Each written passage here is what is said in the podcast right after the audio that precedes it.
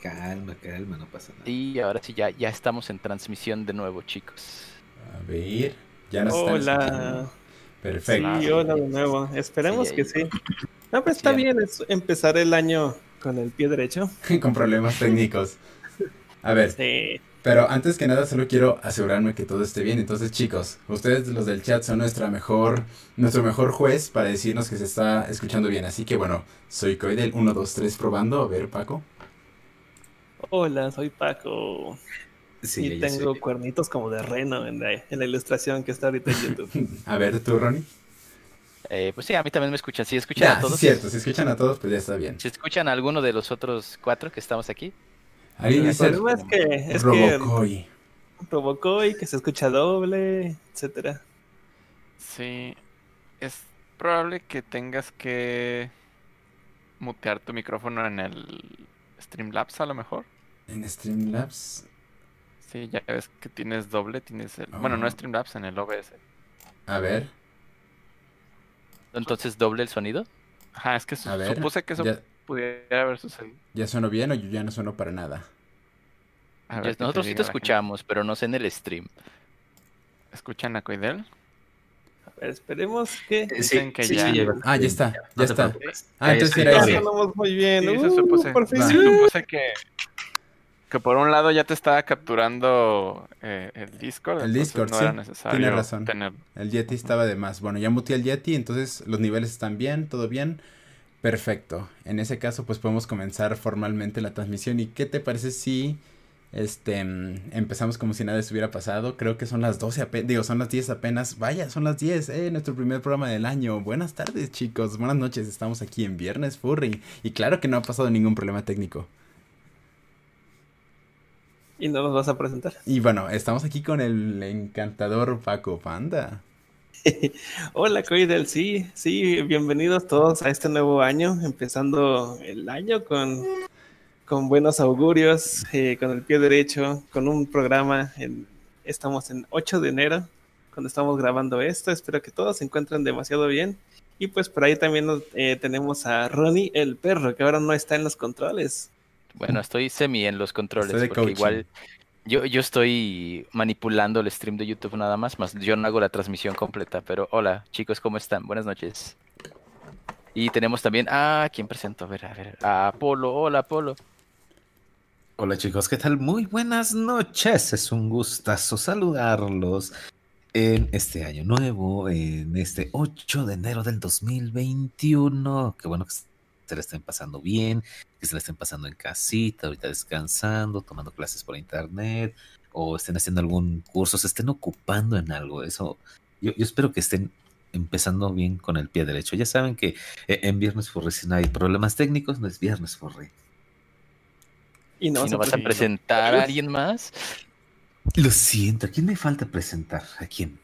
A a- Targus. al arbolito de. Navidad, ¿no es cierto? Sí, Ya no. sigo siendo un arbolito. De hecho, en el, en el nuevo dibujo sigo siendo un arbolito, ¿se dan cuenta? Sí, este Sí, está- tienes arbolito y está Ah. suéter. Es que, es que ya tiene su suéter de arbolito. De hecho, a mí me encanta que pusieron un cactus y el cactus tiene una, una bufanda. Sí, Sí. se ve bonito. Por Pero- cierto, créditos para el buen Chris M. Sí es Chris M, ¿verdad? Que nos Sí. hizo el dibujo de, de esta vez. Todos muy navideños. Como que pues todavía, todavía hace frío, todavía están como que las fiestas, entonces todavía podemos eh, cantar villancicos. Sí, ¿verdad? Todavía puedo- ir a pedir posada. No, ya no. Ya no. Sí, no, creo que eso ya no, ¿eh? Ahora sí, eso sí ya no. Pero pues por lo menos aquí todavía tenemos el arbolito de Navidad puesto aquí en la casa. También he visto que varios vecinos todavía tienen los adornos navideños, como que uno se rehúsa a que acaben estas, estas temporadas de felicidad. Eh, y pues sí, la verdad es que no, si no hemos querido quitar los adornos de Navidad a propósito, es como un berrinche mío. Eh, porque siempre en mi, en mi casa se Sí. quitaba una vez que ya pasaba Día de Reyes, era ya 7 de enero y ya todo lo de Navidad estaba empacado. Y pues a mí como que me, me hacía eso un poco de ruido porque pues todavía faltaba mi cumpleaños, ¿no? Todavía quería que mi cumpleaños estuviera como adornado, bonito, con luces, pero no, todo eso ya se había ido. Ya nada más como que en mi cumpleaños solo existían las deudas. Y Sí. pues, ahora que, ahora que ya soy un adulto maduro y responsable y que ya puedo poner mi propio arbolito de Navidad, he decidido no quitarlo hasta después de mi cumpleaños. Oh, wow. Bueno, en sí recuerda que todo lo de Navidad se queda hasta, se quita hasta el día 2 de febrero. En teoría. Bien. ¿Quién hace ¿Quién eso? sería? Según la- ¿Quién definió la regla, oye? Mm, eh, ¿cómo, La cómo RAE. lo digo? Ajá, exacto. Digamos que es, es el último día de la cadena de eventos que genera la Navidad. Sí.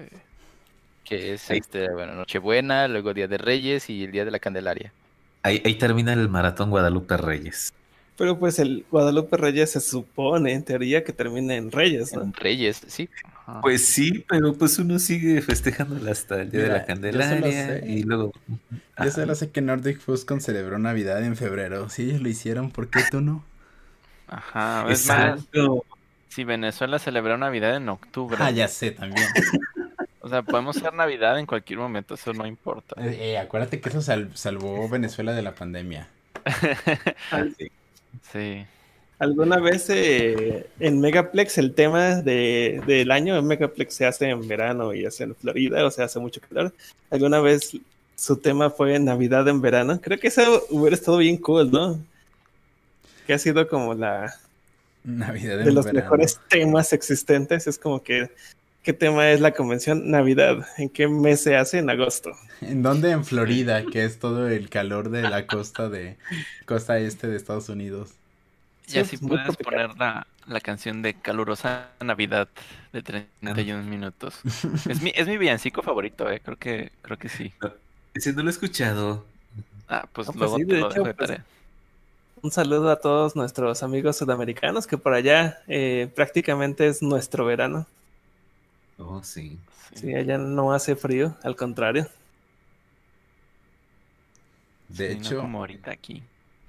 re- recuerdo que eso siempre me parecía muy interesante de niño. y, o sea, de- de- recuerdo que de niño me costaba un poco entenderlo, pues obviamente cuando no sabes nada de cómo funciona la geografía de nuestro planeta, las atmósferas, todo eso, la inclinación, todo eso. Yo era de que, pero ¿cómo es que allá es verano si estamos en diciembre? O sea, como que no lo entendía, no, no me, no me cabía en la cabeza. Ya me tuvieron que explicar, pues, cómo funciona todo eso de, de pues, prácticamente cómo es que la, la inclinación de la Tierra es lo que afecta también la temperatura y, y todo eso. Entonces, ¿de niño eras terraplanista? No, no, pero era como que, a ver, es que estamos en invierno y como que creces, bueno, al menos en Norteamérica creces con esa idea de que todo te lo pintan como que Navidad es nieve, invierno y todo eso. Incluso pues yo recuerdo que hubo un invierno en el 96 donde nevó aquí en Guadalajara y, y pues te lo pintan Oh. así. Y es como de, ah, pues bueno, sí, Navidad es frío, Navidad como que lo relacionas y como que de niño sin entender todo eso. Y no, no, no es por ser terraplanista Guillermina Trejo. Simplemente no entendía por qué era verano en, en, durante nuestra Navidad. Pero pues ya después me lo explicaron y ya comprendí el por qué. Sí, de hecho, esto siempre era confuso, ¿no? Yo me acuerdo también ver en los libros, incluso en libros de texto, que te pintaban así como las cuatro estaciones y te ponían invierno con nieve, el otoño con hojas amarillas y todo bonito, cuando realmente lo que uno veía era eh, primavera, verano, verano 2, primavera 2. Ya sé.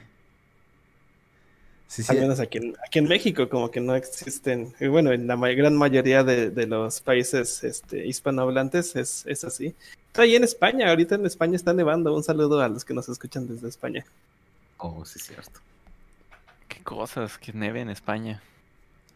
Pues me estaban diciendo hoy algunos, este, am- algunos amigos españoles que justamente eh, hoy empezó a, a nevar y que hace bastante frío. Me mandaron algunas fotos y se ve muy bonito.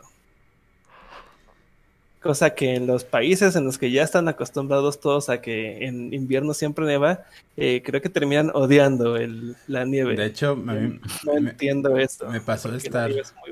Me pasó estar en, en principios de abril, o bueno, finales de marzo, eh, principios de abril, fuera del país, y todavía estaba, todavía había paredes de nieve derretida y pues basura que se quedó congelada bajo eh, montañas de nieve en las calles de Montreal. Y yo me quedé así como de, vaya, o sea, es que realmente que se acabe la nieve a finales de marzo, principios de abril, híjole, sí ha de ser un poco pesado, porque empieza a nevar como por ahí de finales de octubre, principios de noviembre, entonces son como siete meses al año de nieve. Sí. Qué cosas. Pues sí, la, la nieve sí es una cosa muy ajena para los mexicanos, salvo los que viven como en Toluca, donde es donde se puede ver el nevado. Bueno, igual no es que como que vayan al Nevado de Toluca todos los días. O gente de muy, muy en el norte, como... Chihuahua, en parte de Chihuahua que sí neva. Ajá. No, pero aún así su nieve no es muy bonita. Por ejemplo, igual de muchos países eh, del sur de Estados Unidos no, no neva. Hay Ah, muchos sí. que no han visto nevar. De hecho, pues este Star Raccoon, que por cierto les recomiendo mucho su canal de YouTube, es muy bueno. Él dice que eh, nunca vio nevar, a pesar de que ha vivido toda su vida en Estados Unidos, nunca vio nevar hasta el 2017, en Ch- cuando fue a Chicago. Y pues sí, hay muchos estados, especialmente del sur de Estados Unidos, que no han visto nevar y cuando neva es como una nieve fea, o sea, es eh, aguanieve, se llama. Ujú, Es aguanieve. Es aguanieve, incluso muchos de los que viven en, en Chihuahua, como en Ciudad Juárez y, y- o, incluso en Baja California, como en Tijuana, si alguna vez han visto nevar ha sido precisamente aguanieve. Ujú. Sí, es verdad. De hecho, la vez que nevó aquí en Guadalajara en el 96, 97 creo, 96, algo así. Sí fue también como aguanieve. Eh, realmente sí, era, era mucho, bueno, se le llama hail, en- como que en inglés, pero sí. No, y hace un, creo que fue un año o dos, que hubo una granizada que parecía, que parecía una nevada. Ah, que hasta hubo fotos de niñas disfrazadas de Frozen aprovechando como su, su oportunidad de foto. Sí, que estaban ahí sobre, pues, pedazos de bloques de hielo, como de un metro de alto, que se habían formado, porque pues sí estuvo muy tremendo. Y pues eso fue lo más parecido a una nevada que tuvimos en los últimos años. Y pues no lo sé, o sea, la, la nieve está chida. A mí me, me tocó un tiempo estar en Mammoth y ahí empezaba a nevar. Ese año que estuve ahí, o sea, no estuve todo el año, pero durante ese año la nevada empezó en octubre.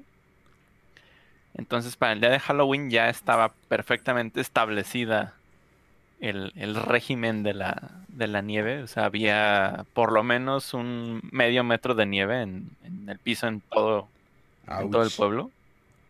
Entonces, a donde quiera que fueras había nieve y, y un montón, ¿no? O sea, te podías aventar a la nieve. Ya para cuando dejé el lugar, por ahí de enero, ya eran unos 3 metros de nieve, o sea, sí te tapaba. Tenías que escarbar para salir de tu casa y, y ya habían declarado que iban a, a dejar de hacerlo, entonces ya te tocaba encerrarte con tus latas de provisiones por aproximadamente un mes. Y pues fue cuando abandonamos el sitio. Pero es muy, muy interesante ese, ese suceso climatológico. Bueno, entonces las personas que viven en lugares así ya están como muy acostumbradas a lo que nosotros vivimos como el encierro, la cuarentena. Ándale, ¿eh? Sí. Y- Sí, y creo que no pasa siempre, o sea, es como de, ay, este año parece que sí va a ser necesario. O sea, yo lo siento que es como algo tipo como los huracanes. Una nevada muy Eh, fuerte, ¿no? Como... Ajá, donde dices, bueno, es temporada de huracanes, puede que haya huracanes, puede que no. Eh, a veces solo son tormentas, huracanes pequeñitos, y hay veces en donde suceden eh, pues, contingencias en donde sí tienes que tomar medidas, y ese, al parecer esa era una de esas ocasiones. Porque tengo entendido que no, no siempre les pasa precisamente como de que tengan que encerrarse. Este, a ese grado. ¿Dónde queda, ¿Dónde queda Mamut, se llama? Mammoth está. Mammoth. Como con doble O, un ¿no? poquito más al sur de. Como al sureste del, de Yos- Yosemite. Sí, es, es en Y. Montana. No, no, no, está en California, es dentro de. California, Ah, es pero. Pero está muy cerca de Nevada. Porque no. O sea, haces menos horas manejando a Reno, Nevada, que a. que a Los Ángeles. A Los Ángeles Mm, son ya. como 5 o 6 horas de, ma- de, de manejo. Y a Nevada creo que solo son dos máximo. Ya, entonces está en la pura puntita eh, noreste de California. en Estados Unidos. Sí, tiene por ahí como un, como un ángulo recto muy extraño California, según me acuerdo, y más o menos por ahí anda. Que es muy chistoso que le llaman Nor Norcalifornia, o sea, la parte norte de California, San Francisco, Sacramento, San José. Y aún tiene un buen para arriba. Este, sí, realmente está en medio del estado, pero pues es que en el norte de California en verdad no hay nada, a menos de que vivas como un ermitaño en medio de las montañas. Vaya. ¿Qué te iba a decir? Yo ¿Qué recuerdo será Ay, perdón. No, tú síguele. No, nada, sí, de que ese era el pueblito. O sea, básicamente es un pueblo. La gente que vive ahí es suele ser gente muy ermitaña y, o retirada, porque no es, no es mucha actividad. O sea, la actividad es turística principalmente y el principal negocio es rentar cabañas, ¿no? Como decir, vivir en Mazamitla. Entonces realmente era un pueblo de gente vieja y, y solitaria. Vaya. Ahora de lo que aquí es muy parecido en Ajijic, ¿no? Aquí en Jalisco. Ah, sí. Que vas a Ajijic y la mayoría son gente muy grande y además de, de habla inglesa, porque vienen de otros países, como que vienen Se a, retiran aquí. ajá, vienen a retirarse aquí a México y encuentran un lugar en Ajijic. Sí, bien hecho. padre el lugar, ¿no? Y aparte creo que ellos le llaman Ajijic.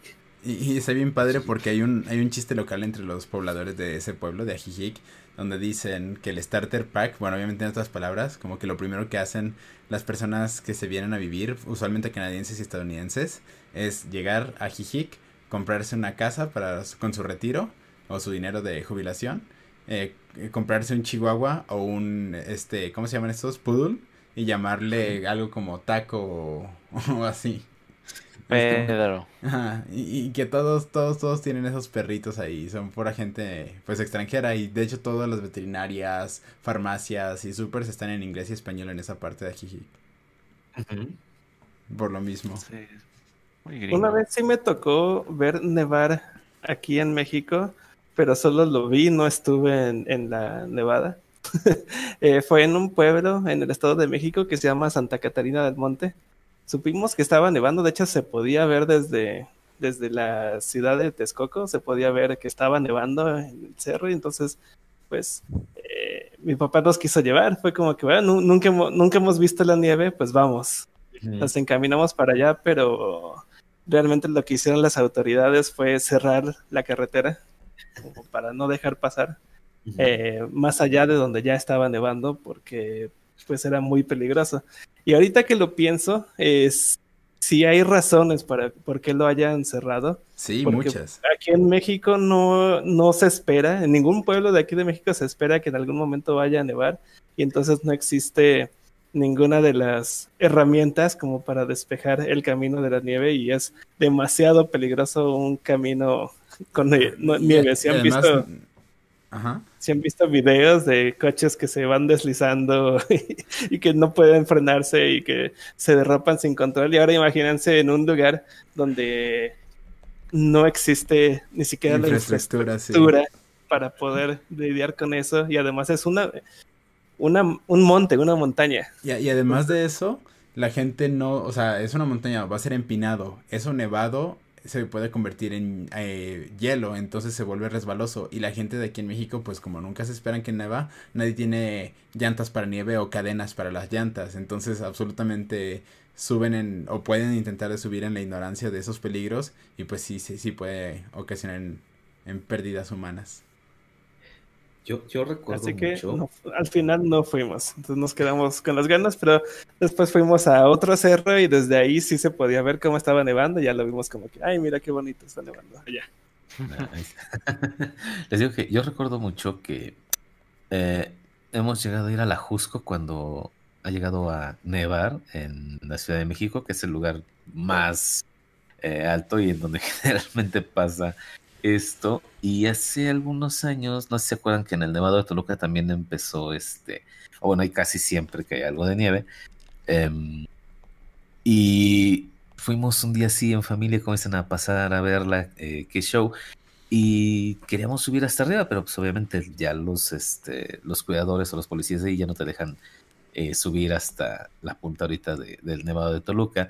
Y fue bien curioso que al siguiente día vemos las noticias y estaba completamente nevado, incluso hasta, digamos que el paso máximo donde te quedas está, pero totalmente tapizado de, nieve, entonces e- es padre. La verdad es que sí, sí es padre ver el, cómo nieva y, y es, oh, es horriblemente frío. Hace mucho frío. Sí, eso sí, para los que no estamos acostumbrados al frío, si nos calan los huesos y no se vuelve tan bonito eso. Sí, porque pensamos, ay, qué bonito la nieve, ¿no? Y vamos a salir y con una chamarrita y ya. No, no, si he estado en lugares que en verdad estamos como a menos 10 o todavía más bajo. Y, y es muy feo, o sea, te calan los huesos, las pestañas se congelan, se siente muy feo en las orejas. Oh, sí, incluso- se van a caer. Oye. Sí, como si te- se te fueran a caer, por eso, pues precisamente existen como unos que parecen como audífonos, ¿no? Pero Ajá. que no son audífonos, son más bien como unos peluches que te pones en las orejas para que no sientas eso en... Igual se siente muy feo en la nariz. Sí, sí, recuerdo esa sensación de estar a muchos grados abajo de, de cero. Y, y no, la verdad, o sea, sí puedo entender por qué la gente le empieza a parecer desagradable, pero algo que me sorprende es que la gente que vive allá puede salir en, en solo un hoodie, en una, ¿cómo se llama? En una chamarra de esas de cierren y de gorrito. Y Sudadera. como, ajá, con una sudadera y como si nada. Y, y yo tenía que ir súper abrigado y no manches, era, era lo peor. Oye, y, y entonces, aún con el Force se siente tanto frío.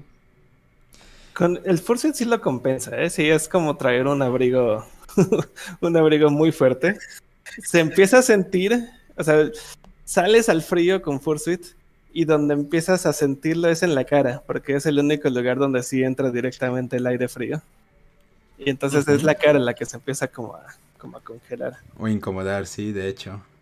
Pero, también- alguna vez sí estuve... Ay, perdón. No, no, dale, dale. Ya sé qué anécdota vas a contar y eso está interesante, así que dale. Sí, alguna vez sí estuve en un, en un barco que estaba pasando, pues, el mar.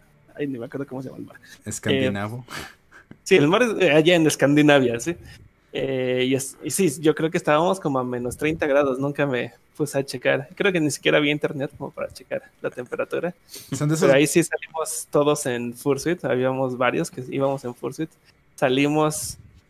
Pues na- nadie estaba afuera, nadie de los pasajeros estaba afuera, todos estaban dentro del barco. Como que nadie decía, pues están locos como para salir, ¿no?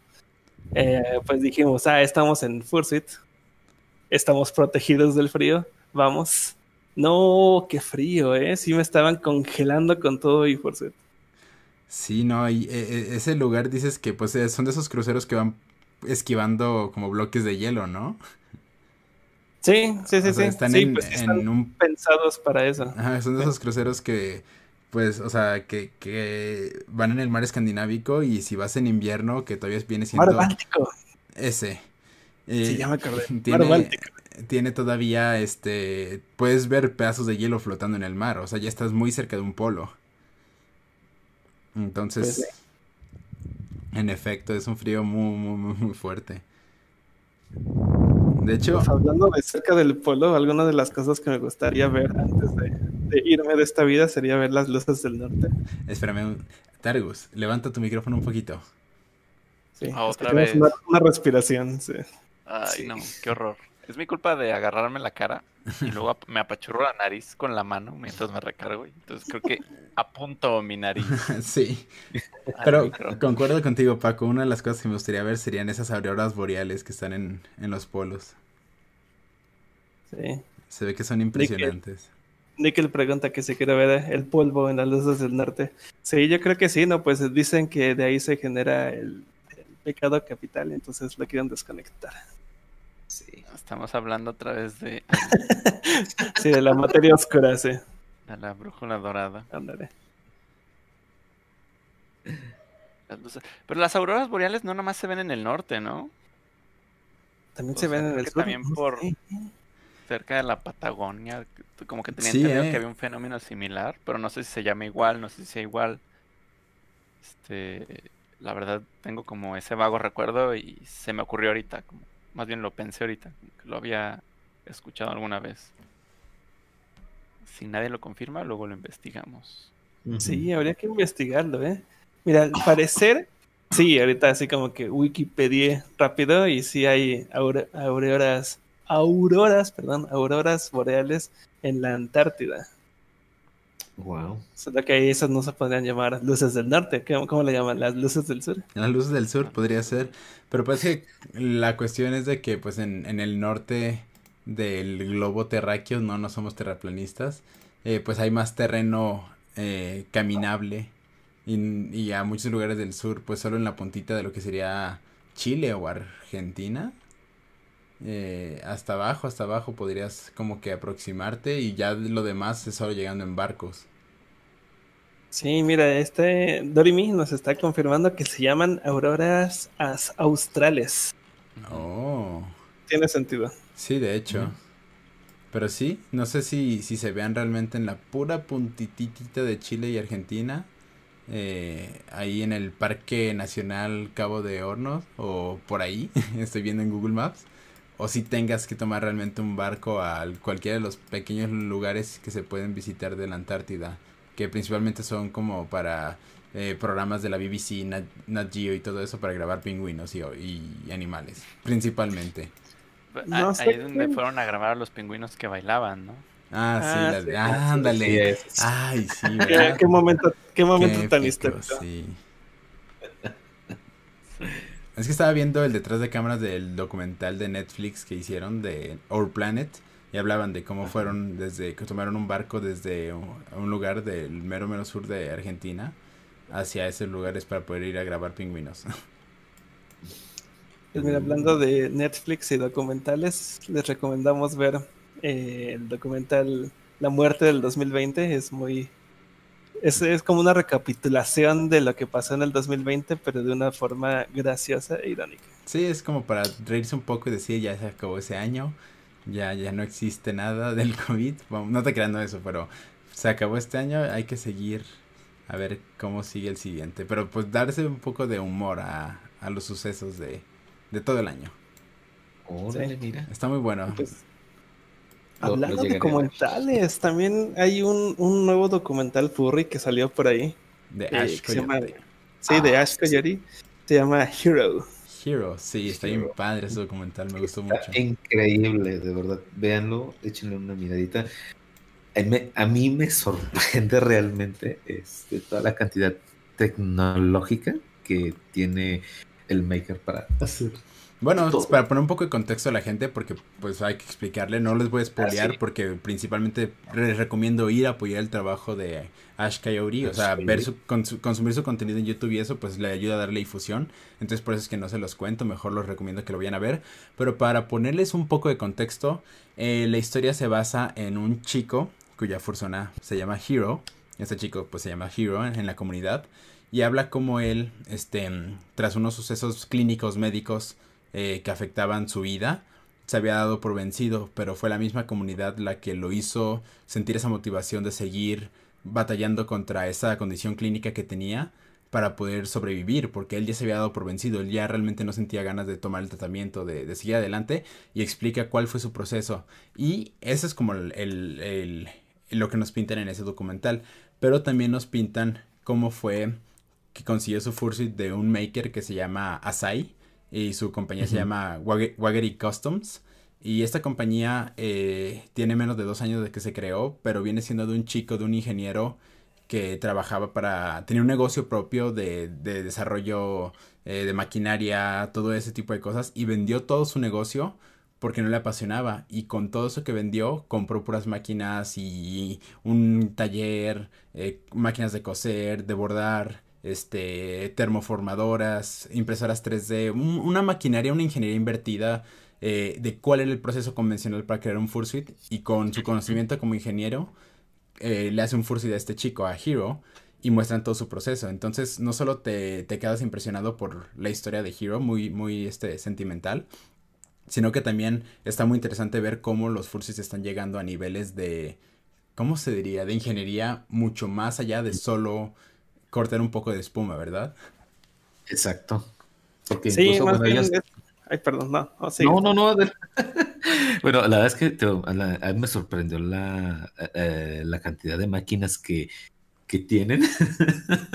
y ahora que, que, veo, por ejemplo, algunos talleres de makers que conozco, digo, híjole, es como si estuvieran a, a este, a cincel y martillo, qué bárbaros. Sí, ¿eh? no, bueno, es que a final de cuentas la tecnología es la que hace accesible que los fursuits, que es algo que todo el mundo consumimos en esa comunidad, bueno, mucha gente, eh, hagan uso de estas tecnologías y crezca de una forma increíble la calidad. Pues es que también eh, yo creo que mm, los mismos makers tienen que eh, empujarse a, a, las nuevas tecnologías, ¿no? O sea. Bueno, pero también son. Uh, o sea, no, no, digo que ese proceso sea el mejor. Pero, ah, no, no, no, pero lo que voy es, pero... híjole, está, está chido ver también cómo los artistas nos movi movimos de cuando empezó el boom de lo digital y los artistas empezaron Exacto. a ser tradicional y digital al mismo tiempo. El, el, boom de las impresoras 3D que ahora se están aplicando para hacer fursuits, el modelaje 3D en computadora que se puede imprimir en, en, negativos y todo eso, es algo que me parece impresionante y que en este documental hacen un approach muy cercano a cómo es esta tecnología aplicada a esto. Y eso es lo que recomendaría mucho. Uh -huh. ¿Tú cómo sí, te vean, pareció, Paco? Lo, lo, pueden ver, ahí, están preguntando en el chat que dónde exactamente lo ven. Es aquí en YouTube, es totalmente gratuito, pueden verlo en cualquier momento. Eh, buscan el, el, canal de Bien. Ash Coyote. Y bueno, pues, les vamos a dejar el link en la descripción, obviamente. Eh, pero también lo pueden buscar como Hero, como héroe en inglés. H-E-R-O. Sí, después Así de que termine YouTube. Viernes Furry, ¿eh? No, no, no, porque dura 45 minutos. Terminando Viernes sí, Furry, van y ven el documental de Heroes y es muy tarde para, para ustedes, pues ya tempranito lo, se lo ponen así, a la hora del desayuno, ahí en su celular. Lo, lo bueno es que mañana es sábado y nadie tiene nada que hacer. Sí, de, nadie. Sí, la, ah, sí? la, lista de comisiones que no he trabajado en todo diciembre, ¿verdad? Ajá. Hola, no te creas. sí he trabajado, sí he trabajado. Ya, ya.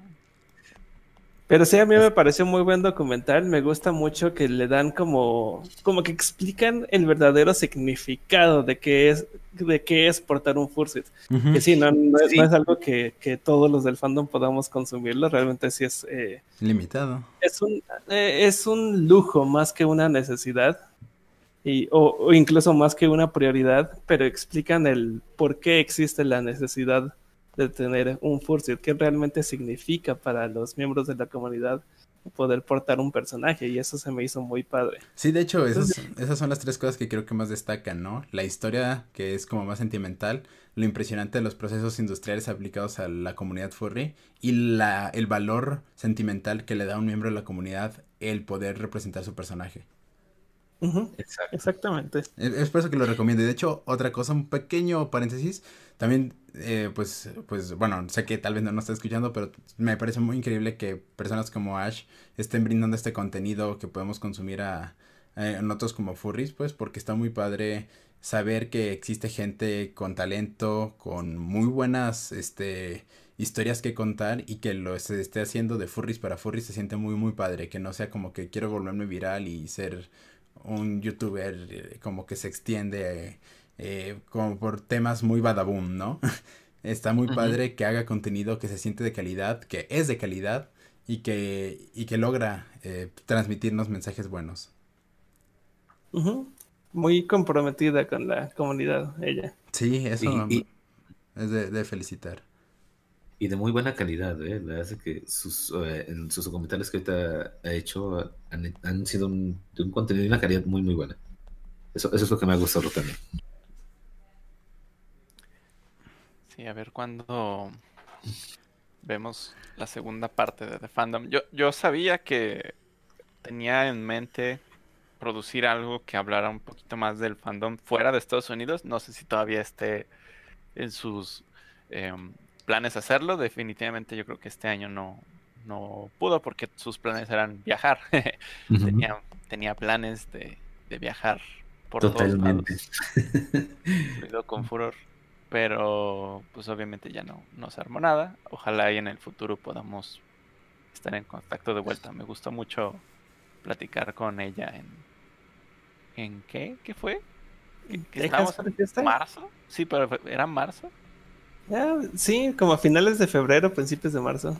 Sí, en aquel entonces cuando todavía creíamos que todo esto era un, un cuento chino. Y no. pero, sí. Ok, si iba a empezar iba a acabar como en dos semanas. Sí, así como de, ah, a lo mejor llegan unos cuantos y, y luego luego se controla. Pues no, no se controló y ya saben todos, pero pues cuento viejo ya. Ujú. Pues sí, es muy, muy... Me gusta mucho su, su trabajo y su perspectiva. Este, ojalá y podamos ver más cosas.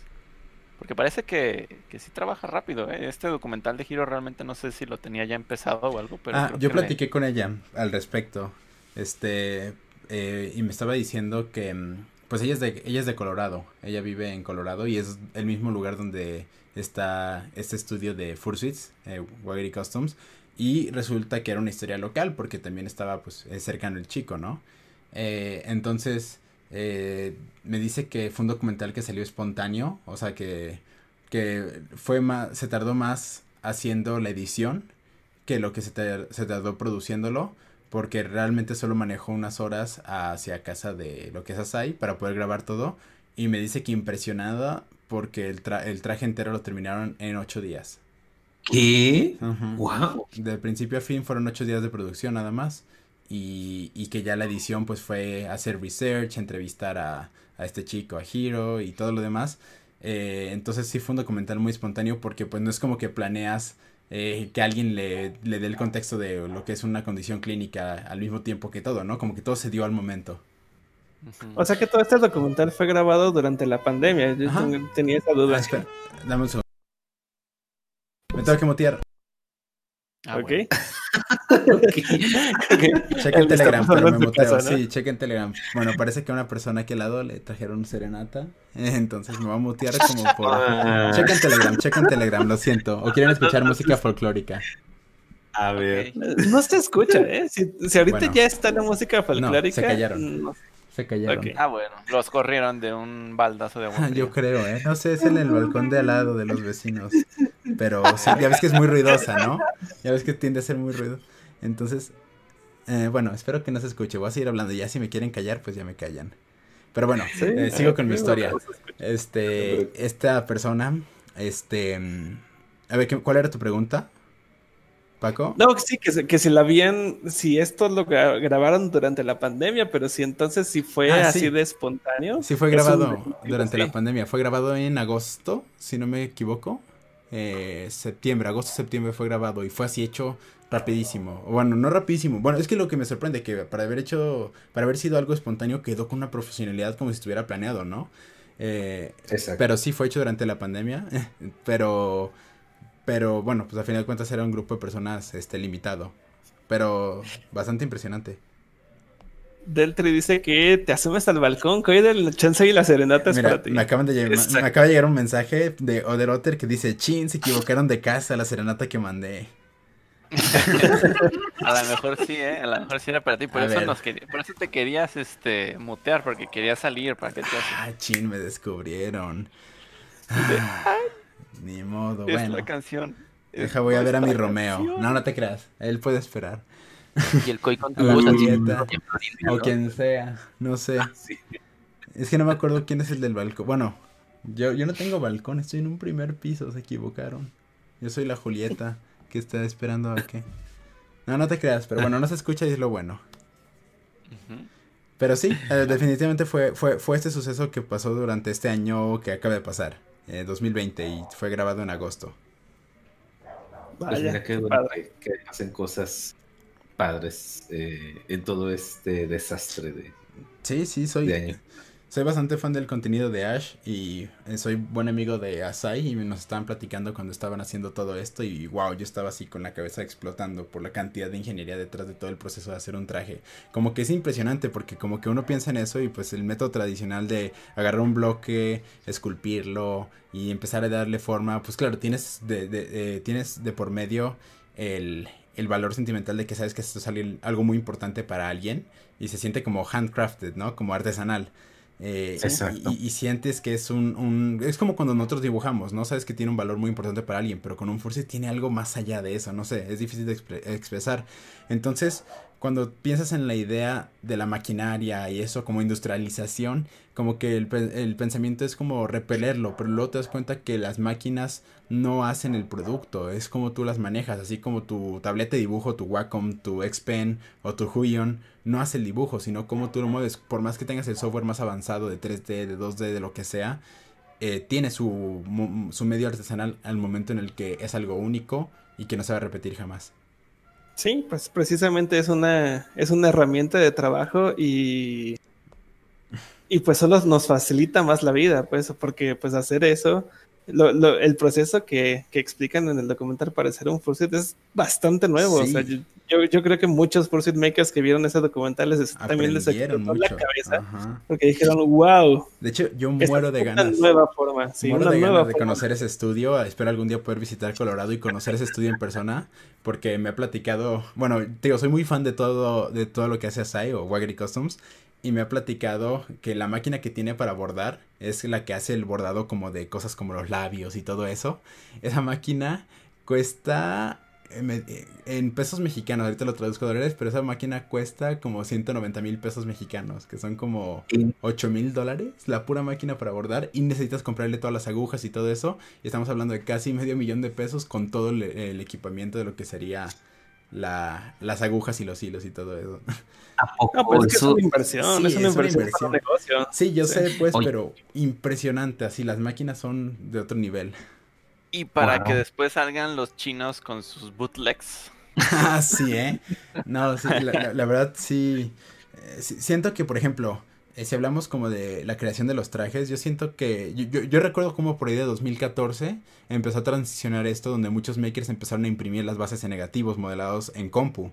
Eso lo empecé a ver más o menos por el 2014, 2015, que eso se volvió un proceso más estandarizado. Antes se hacía como esculpido a, a mano y de ahí ya podías poner esta famosa es- espuma expandible. Pero eso de que la imprimieron en 3D fue en el momento en el que las impresoras 3D se volvieron más accesibles para todo público, ¿no? Y, y ese proceso se empezó a estandarizar mucho. De hecho, mi Fursid actual, el de Coidel, fue hecho con ese proceso. Lo que es una base esculpida en 3D, se imprime en un negativo, ese negativo se llena de espuma y después sacas la- la- el negativo y ya tienes una base en positivo. Em, Oh. eso, eso es bastante nuevo, 5 o 6 años de que empezó a suceder ese proceso. Pero luego ves el triple de cosas que no creías que eran posibles aplicar a un Fursuit y dices, no manches, los makers van a tener un- una, una curva de, ¿cómo se llama? De mejora, donde se van a ver cosas bien impresionantes en los siguientes años. Es que hay muchas mejoras, no solo estéticas, en, en el proceso. O sea, yo sé, y es algo que a lo mejor no me motiva mucho a terminar mi Fursuit viejo, porque siento que es más como un experimento. Y en la vieja escuela donde ensamblabas las cosas con espuma y silicón de pistolita, pues acabas con unos 3 kilos de silicón derretido para cargar con tu cabeza. Entonces sí es este.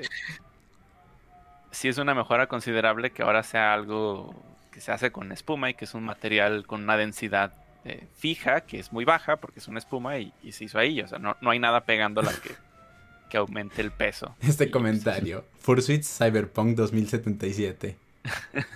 Ya ni siquiera hasta el 2077. No, no, sí, no nos estamos yendo muy lejos.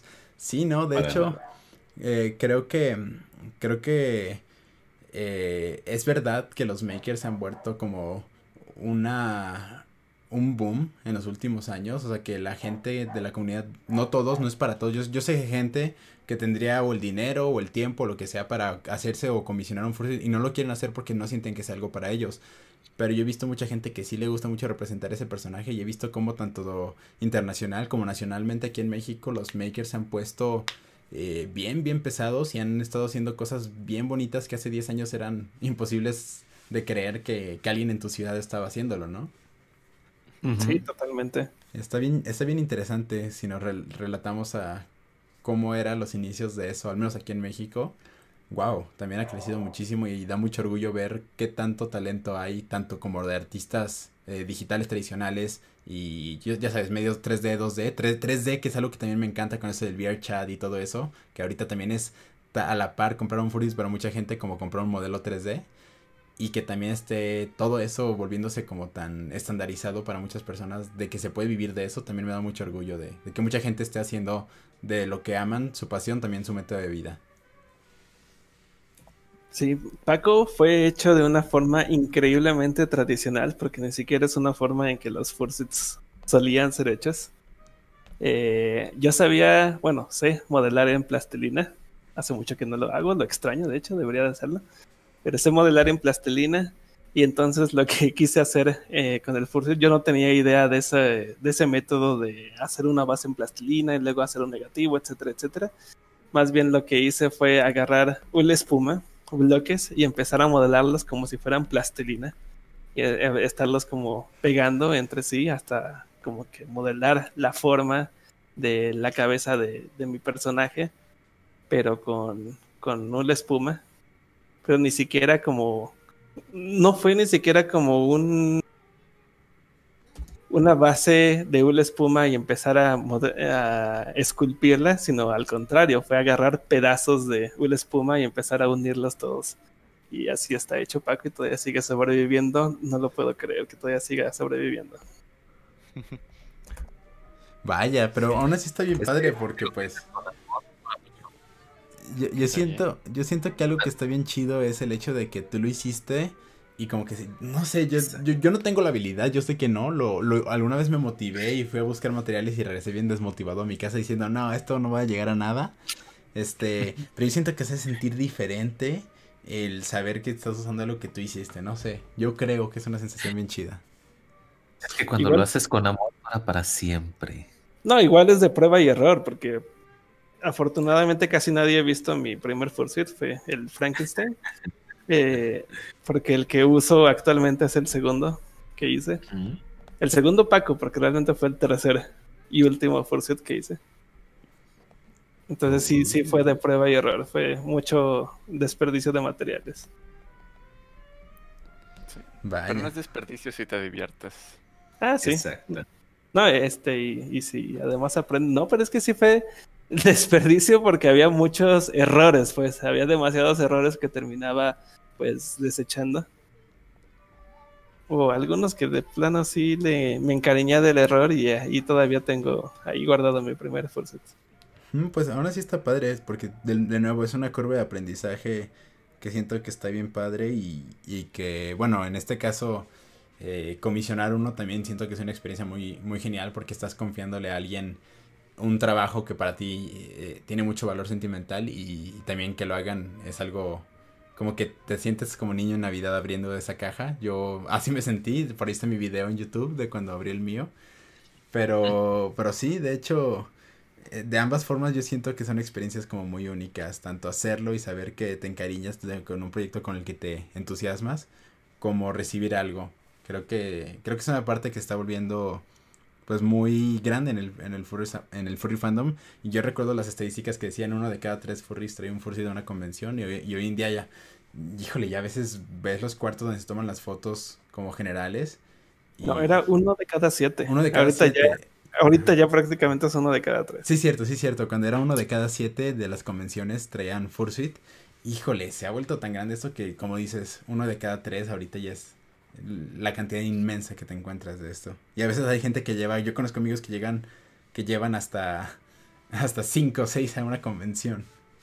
Tan locos. Si sí, de por sí cuesta un buen de trabajo transportar uno. Uno, ajá. La habilidad. Pues tenemos todavía muchos temas. Tenemos por ahí algunos anuncios como cumpleaños, por ahí de Argentina Furry Fiesta también tenemos un anuncio. ¿Qué más? Eh, no sé qué más. No, bueno, pues, pues creo que, bueno, empieza tú con eso, ajá. Pues eh, Argentina Furry Fiesta mañana va a empezar su nuevo Open Day, no sé, es el Open Day número 3. Wow, sí. a ellos les, les encantó hacer convenciones virtuales. Pues es que no las consideran tanto convenciones virtuales, son más como shows. Uh, en bueno, estoy citando pues a Policha en una conversación. Saludos este, a Policha. Ajá, sí, saludos a Policha. Saludos.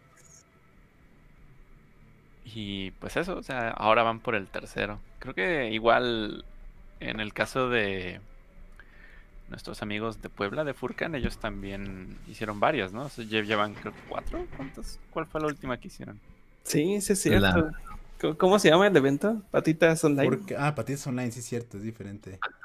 Sí, Patitas Online de Furcan y, y, pues mañana va a haber la tercera edición del Open Day de Argentina Furry Fiesta, en la cual están invitados absolutamente todos, no importa que no sean de Argentina, obviamente, porque pues es un evento por internet. se pueden meter a eh, openday.furfiesta.com para ver eh, más información sobre eso. O agréguenlos a su canal de información de Argentina Furry Fiesta. Eh, búsquenlos en Telegram como Furfiesta. Y aquí les aparece. Y pues mañana voy a estar yo por ahí eh, contestando algunas preguntas y no sé qué tanto me van a hacer, pero pues ahí yo voy a estar hablando un poco. Eh, es mañana sábado eh, 9 de enero del 2021. Para los que están escuchando esto en el futuro y digan, ah, ¿en serio mañana? Ah, ya pasó. Eh, 9 de enero del 2021 a las 4 de la tarde, horario de Argentina. Oh, qué genial. De hecho, estoy bien padre. me- o sea, fíjate que al principio yo repelé, repelé un poco la, la idea de eventos virtuales y todo eso. Pero creo que ya como que uno se, se lo asimila mejor. Y dices, bueno, son métodos de convivencia que se han adaptado no solo los eventos furry, no nos podemos adjudicar como que ser afectados, ¿no? Escuela, deja tu eventos furry, escuelas, universidades que están teniendo que adaptarse a eso. Pues como que, bueno, al menos se entiende esa energía que tiene la gente para crear algo y, y, y que hasta independientes como lo fue Adler de Eagles hayan echado su convención virtual de Año Nuevo. Siento que esto está padre, que bueno, que al menos eh, exista ese entusiasmo y que le- y me hace pensar que en cuanto las combes puedan volver a ser presenciales, la gente va a regresar con el triple de ganas y de entusiasmo. Exacto. Sí, sí, yo creo que sí. Que la otra vez estaba teniendo como un sentimiento un poco encontrado, eh, platicando con, con un amigo. eh, estábamos diciendo que si realmente extrañamos tantísimo las convenciones o extrañamos más como ver a amigos. Que si pudiéramos decidir eh, es visit- poder finalmente visitar a un amigo de lejos o ir a una convención. Y creo que en estos momentos yo elegiría ir a visitar a un amigo. Creo Sí. que tengo ese sentimiento un poco más de extrañar eh, estar con, con más amigos La- que la la idea que la idea de estar como en modo rush, como en modo deprisa de una convención, como de, ese, ese sentimiento de están pasando tantas cosas al mismo tiempo y no me quiero perder nada de la diversión y hay tanto que hacer y que tengo un panel a esta hora y luego tengo que ir a mi mesa y después este quiero ver a amigos que a lo mejor y voy a ver cinco minutos porque tengo que ver a otros amigos. Es como que ese sentimiento de rush ahorita en este momento yo no lo extraño y me gustaría más como poder ir a visitar a un amigo eh, y no sé.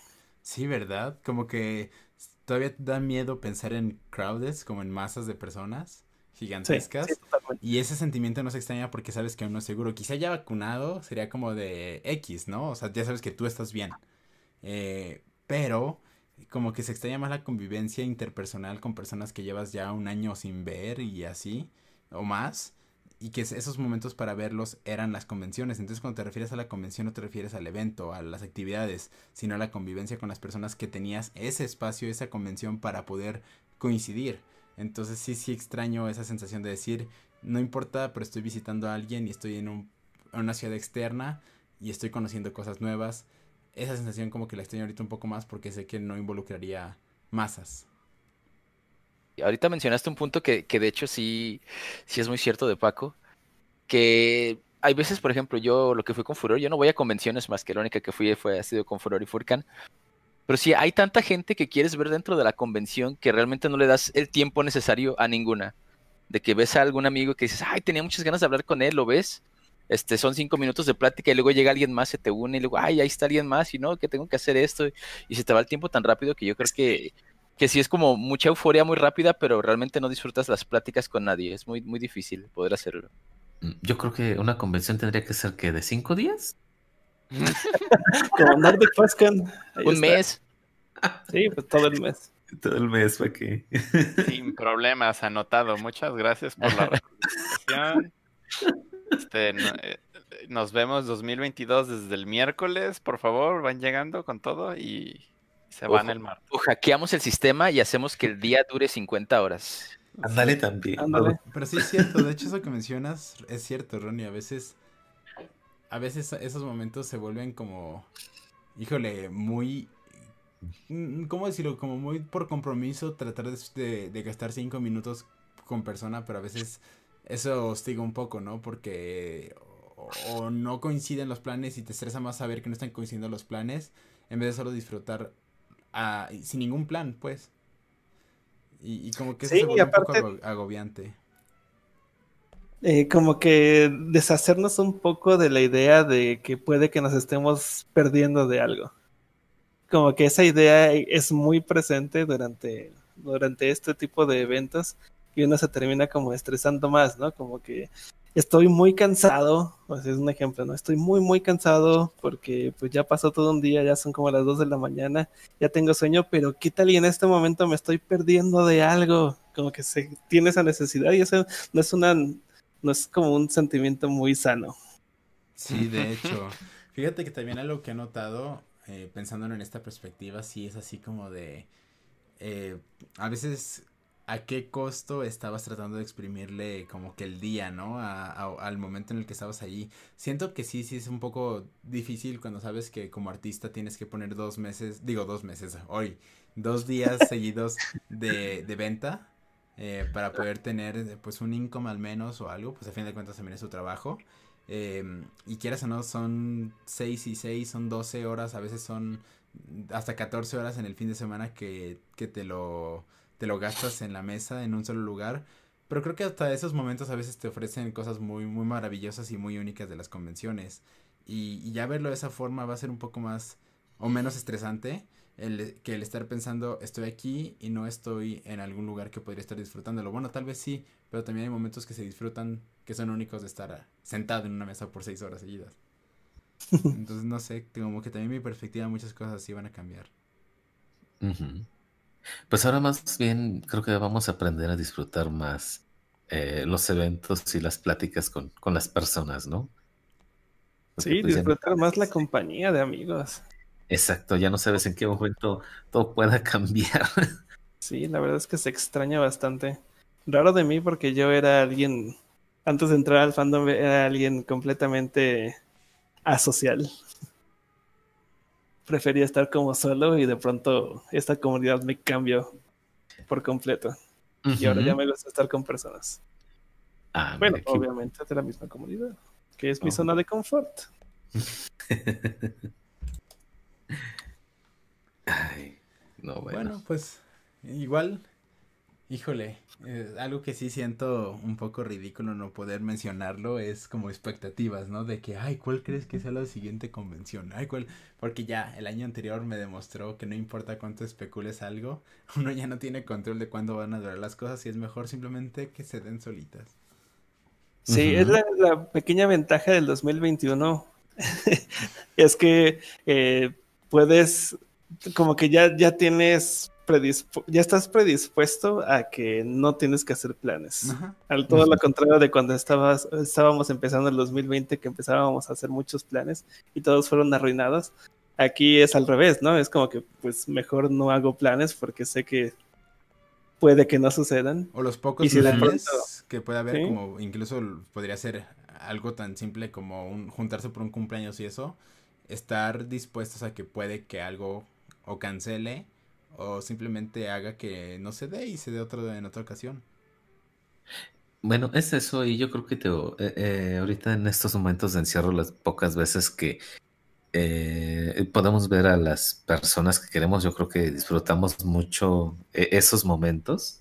Entonces yo creo que también eso es lo que nos ha enseñado ahorita todo, el, el disfrutar los momentos que se van dando a lo largo del año. Pero espera, creo que Paco aún no termina de decir algo. Ah, no, no, no. Ah, o si no, habías no. dicho- ah, pensé que te había Sí. interrumpido y me sentí así como de, ups, espero que no. No, no, no. No, pero ahí Pipe Alonso dice que se está acabando el COVID-19 y empieza el, el COVID-20. No. Yo lo vi como COVID-19, era COVID-19 Pro Max 256 gigas. Ah, No, Targus. este Targus, Robot. micrófono. Targus Robot. A ver, solo saluda en robótico. Ah, Ah. Ya lo corrigió. Sí, ya lo corregí rápido. No, pero mira, lo, lo chido es que, mira, por ejemplo, el, lo que fue el 2020, pues lo, lo empezamos con muy buenas expectativas, pero pues llegó eh, el caos, ¿no? Pero ahora la ventaja es que ahora en el nuevo juego, en el 2021, empezamos con un bufo de vacuna ya en, en el mundo. Entonces ya está chido. Entonces eso, da sí. más, eh, más esperanza en un futuro muy bueno. Un bufo, como si fuera un, un perk que, que agarramos. Ajá. Está chido. ya desbloqueamos un perk llamado vacuna. Ajá. Resurrection. Pues sí, de hecho, creo que, creo que eso va a ser como el futuro de muchos eventos, ¿no? El ya ya se pueden hacer porque pues la mayoría de la gente va a estar o con la iniciativa de vacunarse, esperemos chicos, vacúnense, no, no sean antivacunas. Pero bueno, eh, va a ser como de que, bueno, ya quien va sabe que está protegido y agarrado de la mano del Señor Jesucristo. y quien, y quien no se vacuna, pues va a ir a su interperie, ¿no? Sí, exactamente. No, y además va a estar bien padre la vacuna porque nos va a convertir en cocodrilos o en lagartos. Ah, eso, fíjate, yo sí quería eso. De, ah, ¿qué? ¿Sabes qué fresón se debería tener el ojo así como perpendicular, todo chido? Imagínate tener la piel rugosa así. Los dientes largos. Que se te antoje echarte un clavado, un charco verde. Ándale. Así como ves un charco verde y dices, oh, qué ganas de. Qué buen charco. Me voy a, me voy a ir a, flotar ahí a fingir ser un tronco. Perfecto. A esperar a que un mamífero venga a tomar agua. Para jalarlo. De hecho, sí, Para darle estaría, una mordidita en una patita. que- estaría muy, muy, muy padre. Pero definitivamente creo que no, no vamos a convertirnos en cocodrilos, tristemente. Así como tampoco No. nos robaron, no nos implantaron el COVID vía 5G. Entonces, pues ya, ya no, no queda más que esperar para lo, lo mejor. Es muy chistoso esa, esa teoría de conspiración, fíjate. Yo no, no sé cómo es que hay gente que la sigue sosteniendo. Ok, lo entiendo si quieren creer que en China el 5G o que en Estados Unidos el 5G, pero en todo Latinoamérica creo que no hay antena 5G, entonces, este, ¿cómo es que ¿cómo- sigue habiendo gente enferma, no? O sea, ¿de dónde salió? Sí, ¿eh? Pero bueno. ¿Sabes? Bueno, nada, olvídalo. Es muy tonto lo que iba a decir. Ah, mira, dicen aquí que este, así podrías hacerle compañía a Liberto. Ali, ándale. Ándale, sí. Te volverías un cocodrilo depresivo. Ay, po- pobrecito. No, pero- más a Liber. No, pero este, con Furor lo cambió mucho, ¿eh? Sí, es Sí. cierto, ¿Qué? lo hizo ¿Con Furor lo extrovertido. Sí, se hizo más extrovertido, ya hizo Twitter, eh, ya tiene amigos. Guau. Sí, no, sí, sí ha sido todo un cambio, una evolución de personaje. También se hizo Guau, muy compa del mapache. Sí. Sí. No, Bueno. Ay, antes de que se nos olvide, ¿eh? Eh, Apolo hizo una muy padre iniciativa aquí en Viernes Furry en el canal de preguntarles a, a todos nuestros escuchas, o al menos a los que nos siguen en redes sociales, que nos compartan su fecha de cumpleaños para poder estar felicitando semana tras semana, bueno, programa tras programa, porque ya no lo hacemos cada semana, programa tras, tras programa a los cumpleañeros de estas, de estas fechas. Eh, una iniciativa que se me hizo muy padre y si no la habían visto, pueden checar cualquiera de nuestras redes sociales, ya sea Facebook, Twitter o nuestro canal de Telegram. Nos encuentran en las tres como arroba viernesfurry. Ujú. Y por ahí hay un link en el que ustedes pueden llenar. Y este, y nosotros los felicitaremos a los siguientes cumpleañeros. Es que Pues verdad, eh, em, retribuirles en, algo a nuestros escuchas, porque pues durante muchísimos años, eh, algunos nos han seguido, bueno, durante cuatro años nos han seguido, y, y creo que es un pequeño detalle que nosotros queremos hacer hacia, hacia ustedes, entonces eh, creo que ya llevaba tiempo desarrollándolo, pero no mm, me había dado bien a la tarea de cómo poderlo llevar este a, cabo y separarlo todo bien este por meses y días. Entonces, ahorita lo que va a pasar es de que vamos a felicitar este a los cumpleañeros de la primera quincena de enero y el próximo programa felicitaremos a los siguientes este cumpleaños de la siguiente quincena de enero y así lo haremos ya que los programas ahora pues van a ser quincenales, pues vamos a hacer las felicitaciones este eh, quincenales. Viene de ahí. Ronnie empieza. Ok, yo, yo tengo mi duda. Porque bueno, aquí, aquí tengo tres nombres que voy a decir ahorita. Que dice primero de enero, dice Balian, pero luego dice Panda. ¿Cuál Sí. panda? Exactamente, ¿cuál Panda? Dice Panda el sé. 2. Bueno, Ajá. También tenemos del 2 de enero a Sorori. Es que ellos así lo enviaron. Así que yo les puse en el formato que pusieran su nombre o el nombre de su persona. No, pues está bien, un panda llamado panda, no se me hace raro. Entonces, pues Felicidades. felicidades eh, atrasadas, panda. Un abrazote de parte de este panda y de todos los miembros de Viernes Furry, igual a Valian y a Sorori. Ay, pero tenemos más, ¿verdad? Claro, Sí, sí, claro, sí. Carlos, échanos ahí de tu ronco pecho. Pues el 3 de enero cumplió años Amarux de Sergal. Y el 4 Sami. Y el 6 Etevi, que creo saber qué- quién es ese, quién es esta persona, pero así lo vamos a mencionar, como viene aquí, Etevi. Y pues muchas es felicidades y quedan Ibet, exacto. Sí, bueno, no sé, es que si, si ponen ese nombre, así se pone. Sí, de hecho, Etevi la hemos tenido ya en este, en este podcast un par de Sí. ocasiones. Ah, Sami es un gran artista. Felicidades, Sami. Creo que sí te felicitamos por ahí por Twitter. Eh, muy buenos dibujos. Por ahí pásense por su Twitter. Es Sami, Sami Super, me parece. Y también a, a Marux de Sergal. Un abrazote. Y no, no, no son los únicos. eh, estos fueron los, los que ya pasaron, pero ahí vienen unas felicitaciones para los cumpleañeros futuros. Dentro de unos días va a cumplir años Javier Smash. También eh, el 16 de enero va a cumplir David Rubio 645, no, 654. Ujú. Abrazote a David Rubio. Y el 17 de enero va a cumplir años Ronnie el perro, Ronnie the Dog. Eh, me cae bien ese sujeto. Sí, Sí. ¿eh? Es agradable. muy agradable. Felicidades, felicidades adelantadas a Ronnie. Y por aquí no está en la lista, pero también el 19 de enero va a cumplir años Paco. Pues un- una felicitación adelantada a Paco. Sí, ese Paco Paco Panda, también va a cumplir este mes, así que pues ahí, Ay, qué ahí le padrísimo. dejamos su felicitación en este programa para que quede grabada por los siglos de los Exacto. siglos. Sí, un abrazote a todos estos que somos Capricornio. Felicidades a todos y bienvenidos al club. Ya oficialmente son parte del club. Mi cumpleaños se lo llevó la pandemia. Muchas gracias, muchas gracias por estar aquí y ser parte del, del grupo, así ya universal. Estamos a punto de cerrar el ciclo completo. Yo creo que nomás llega marzo y ya no, no se escapó nadie. Pero pues a ver qué tal. Oye, sí es cierto. O sea, Incluso no me- estaban vendiendo playeras, ¿no? De mi cumpleaños lo arruinó la pandemia. Creo que esa ya aplica para todos. Va a aplicar Exacto. para absolutamente Oh, todos. Sí, cierto, ya, ya va a aplicar. En marzo ya se cumple el que todo mundo, no importa quién, le arruinó la pandemia del cumpleaños. Sí, porque yo era de esos afortunados de que, ah, mi cumpleaños en 2020 fue tan bonito, fue tan hermoso, y creo que lo, lo platiqué aquí en Viernes Furry de qué genial fue. Y nada, este, no, no me salvé, no me salvé de, de que mi cumpleaños se la llevara la pandemia. Creo que nomás eso es lo que estamos esperando, pues, para, para declarar el fin del COVID. O sea, ya que el último cumpleañero también le toque y estar parejos. Y a partir de la igualdad se construye el futuro. Entonces, ¿qué va a pasar si ya empieza la segunda vuelta? no?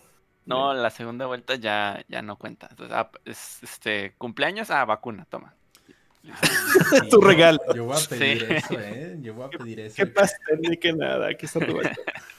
Una vacunica. Tu vacuna y échate a dormir allá en tu casita 15 días y ya cuando vienes por la segunda dosis y otros, otros 15 y listo. No, en realidad no sé si funciona así, eh, lo estoy inventando. Creo que es cada seis meses, por lo que leí. Ah, no, que pues no. Bueno, no sé, la verdad. O Pero sea, de- no. las, las primeras dos dosis, que son las que ya te causan eso, son una y después otra y listo, ya estás. Ajá. Ya Sí, o estás sea, inmunizado. Exacto, es primera y después la segunda para reafirmar y listo, ya estás por el resto de los siglos de los siglos. No, no creo que sea así. ¿No? No, eh, va a ser como todo, basta que tener un refuerzo a lo largo del año, pero Así bueno. como en tétanos. Sí, exacto. Ay, no, esa cosa duele mucho, no, por favor, no. Sí, de hecho, creo que aprendimos esa información gracias a Ringo Raccoon. Bueno, al menos yo la aprendí de Ringo Raccoon. De cómo van a funcionar las, las vacunas. Del COVID. Sí, que él está también como muy metido en esa industria. Entonces hizo, hizo un hilo de tweet explicando cómo iban a funcionar las vacunas. Fue muy chistoso porque ese tweet fue como increíblemente compartido, que tuvo más de 8000 retweets. Wow. Eh, pero pues obviamente gente fuera del, del fandom también lo retuiteaba. Y había co- él hizo como una recopilación de los comentarios que se le hicieron más graciosos en esa publicación suya, que decían, ¿cómo, cómo es, que, cómo es que un gato, él es un mapache, cómo es que un gato sabe más que nuestros gobiernos? ¿Cómo es que, cómo es que una persona con un avatar furry nos da información más útil que, no sé, y así estaba la gente, ¿no? Sería, sería bueno que nos pusiera luego el Ah, link ahí lo los linkeas, porque yo no vi ese tweet ni Sí. ese hilo. Estoy buscándolo, pero para leerlo, bookmarkearlo y leerlo en un ratito. Fue chistoso, Lo voy a encontrar y también yo creo que lo pongo en la descripción, porque fue muy graciosa su recopilación y, y sí fue realmente útil. su- Eh, Eso Su ya fue res- hace unas semanas, ¿no? Sí, ya fue, pues fue antes de que acabara el año, fue como a principios de diciembre, me parece. Ah, vale, Ahorita va, lo- para buscarlo. Sí, sí, Ah, está bien. Vaya. Pues, Pues de hecho, en, en efecto, se me hace también chistoso como, como, pues parece ser como que la premisa con la que nos venden cómo se va a normalizar ya todo este año, ¿no? El, te vacunas y ya pues, y listo, ya estás. Sí. No, no, no, era más que de que acababa el año. Ajá. No, era que más bien acababa, empezaba el año y, y todos este, se reseteaban. Entonces, eso era muy curioso. Ah, me, me, me dio mucha risa cómo empezaron a poner memes que pusieron a principios de 2020, como diciendo, ah, se repitió todo y estaban ya de nuevo con lo de Elsa. Ah, Y sí. así como, no, dejen, no, ya me van a invocar algo malo. Es que sabes, ¿sabes cuál creía yo que era el problema? Creo que, creo que le echamos la sala al siglo porque dijimos, ay, el 2020, este, comienza, comienza una década, no un siglo, comienza una década, qué padre, qué, qué misterios nos traerá esta nueva década de, pues de los 20 y tómala, toma esto que se llama pandemia. ¿Te acuerdas cuando en 2009 este empezó? Creo que fue en 2009, la verdad, no me acuerdo bien cuándo fue. Con lo de la influencia ahí en México. Ajá, pues no, no tienes ni idea. Es- Esto te dice, quítate que ahí te voy. Y ¿qué más tuvimos? Ha- Había varios, ahí hubo varias este como amenazas, ¿no? Y pues esta es la década donde supuestamente vamos a llegar a Marte y, y otras este como cosas sorprendentes que nos esperan en el futuro.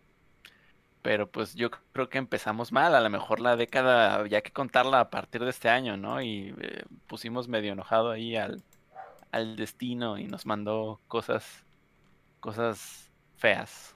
Esperemos que no, que este año ya no las empiece a quitar para que llegue lo chido. Sí, de hecho, hace exactamente un año, bueno, nuestro primer programa, nuestro primer viernes furry del, del 2020, estábamos debatiendo justamente de eso, ¿no? Que, que si Ah. realmente estaba empezando una década o no.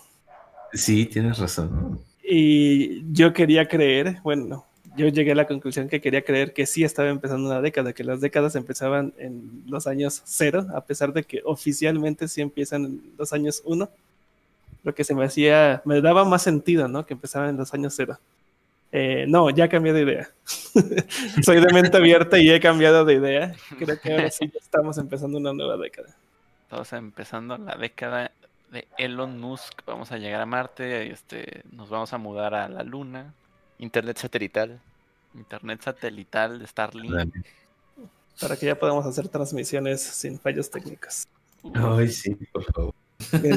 Y es cuando se libera Skynet. Hola. Ah, Umbrella Corporations. Oh, no. no, No. ya- no, mejor no, no. así de- Mira, ya encontré los tweets. Igual se los voy a pasar en la descripción cuando acabe el, el directo. Ajá. Eh, un- uno de los comentarios dice, bro, ¿por qué un, un animal en Twitter es mucho más inteligente que casi todas las per- demás personas? Por favor, panas. lean, por favor, lean ese, este thread, este hilo. Sí, también el otro. Es, es 2020 y nos estamos eh, acercando al momento en el que es más creíble la información que nos da un perfil furry que los gobiernos de nuestro país acerca del COVID. Y otro, chequen este hilo. Supongo que este gato sabe de qué está hablando. Ajá. Y el vato de y Ringo de creo que ahora soy un gato. Sí, pero me gusta mucho cómo lo, lo puso en inglés. De este eh, animal, este animal en Twitter es más inteligente que your regular ass folks, como que los tontos de tus amigos, pues. Sí.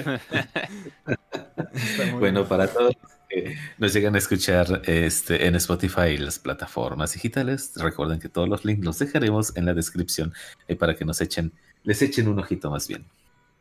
Así es. Vaya, pero sí, definitivamente cre- yo, yo, yo creo que sí va a ser interesante el año por lo mismo que decíamos, que ya no hay como prejuicios ni expectativas de por medio, solo es como el, el ego de Ratatouille diciendo sorpréndeme de la forma en la que quieras, ya no me importa con qué. Aliens. Monolitos Aliens. de metal. Ah, qué buena forma de cerrar el año, ¿eh? Con los monolitos de Sí. metal. Estuvo, ahora estuvo padre, estuvo, estuvo interesante lo de los monolitos. Porque no se resolvió, ¿sí? No, o sea, sigue- siguen apareciendo, pero ya son como bootlegs, porque el último que vi, del, del que hablaban, estaba hecho de cartón y estaba pintado de Ay, plateado. Sí. Sí. Decía que estaba pintado de plateado y usaba aluminium foil. Ok. Que por cierto, hay, hay un libro que recientemente terminé eh, de Hank Green, es un, es un youtuber. Después me di cuenta que leí un, un libro de un youtuber sin, sin saberlo. Eh, fue más una, una recomendación de alguien, es, un, es una novela ficción que se llama Algo absolutamente extraordinario, ese es el título del libro. Eh, lo escribió Hank Green. Y pues está muy interesante porque es una obra de ficción que relata de alguien que se vuelve muy famoso, muy popular en internet, en redes sociales, y cómo le afecta esa, esa fama en su vida. Pero eh, al mismo tiempo esa fama se la debe gracias a unos robots gigantes que de pronto aparecieron en la Tierra, como tal cual los monolitos, así sin explicación alguna, de pronto aparecieron muchos robots. Eh, fueron 63 robots los que aparecieron alrededor de todo el mundo. Nadie sabe qué significa, nadie sabe darles explicación. Y no les cuento más porque realmente es muy, muy buen libro. Si pueden darle una, una checada, lo pueden descargar en, pues en Amazon. No sé, hay muchas plataformas, ¿no? Está en español. Eh, yo pensaba, me lo habían recomendado originalmente con el título en inglés y de pronto me di cuenta que existía una versión en español y me vi muy flojo y quise leerlo en español. y sí, lo, sí se los recomiendo ampliamente. Eh, lo, lo, mencioné aquí porque se me hizo muy curioso que este libro es del 2018 y relata algo demasiado parecido a lo que pasó con los monolitos. Y entonces cuando se le estaba platicando a Ronnie me dijo que probablemente parecería como si fuera un tipo de propaganda para este libro, porque muchos podrían hablar de ello, como este, esta, esta cosa que sucedió igual, ¿no? Como muy, muy parecida a lo que sucedió en el libro y que empezó a pasar en la vida real con los monolitos. Yo estaba esperando y sigo esperando que sea un como un juego viral para hacer publicidad a lo mejor a la película esta de Odisea en el espacio, como que haya algún remake del cual no conozcamos. Ándale. Este, porque se parece mucho. De hecho, la, la primera primer monolito del que hablaron está como súper idéntica a la escena. Pero ya los demás a lo mejor es un meme. O sea, la gente tiene en su cochera unas tablas, un montón de papel aluminio con el que pretendía eh, cubrirse la cabeza para evitar el COVID, pero prefirió hacer un monolito y montarlo en el parque de su vecindario. Y entonces es como de, ah, mira, lo dejamos ahí tres días y al día siguiente lo quitamos como a Jesús y listo, ¿no? Es una, un fenómeno místico que, que va a llamar la atención. Sí, probablemente eso sucedió. Pero sí, yo, de hecho, yo también, eh, cuando vi el primero que salía, que aparecía en medio del, dos, del desierto, ¿de dónde? De Arizona, de Ohio, no me acuerdo de dónde. Eh, también se me hizo como idéntico a la primera escena de la película del 2001 Odisea del Espacio, eh, donde los, los monos se encuentran a un monolito que es casi idéntico. Creo que era más delgado, ¿no? Era como muy flaquito ese otro monolito, el de la película. Y que gracias a ese monolito como que evolucionan, como que aprenden a evolucionar los, los simios. Y aprenden a usar herramientas. A ver, mira, dicen aquí en el chat, el Dino de Misa dice, se supone que esos monolitos fueron puestos principalmente por un artista hace tiempo, pero solo los primeros. El resto fueron ya personas que se quisieron unir a la moda. Mm. Mm. O sea, ya salió este artista diciendo, ah, yo los puse. No lo sé. No, yo tampoco. Pero a lo mejor eh, no se me haría algo así como que fuera de serie, porque si no hay mucha gente que quiere eh, colgarse de la fama de eso y nada más no lo hicieron. Entonces sí sería así como que de investigarlo y verlo bien.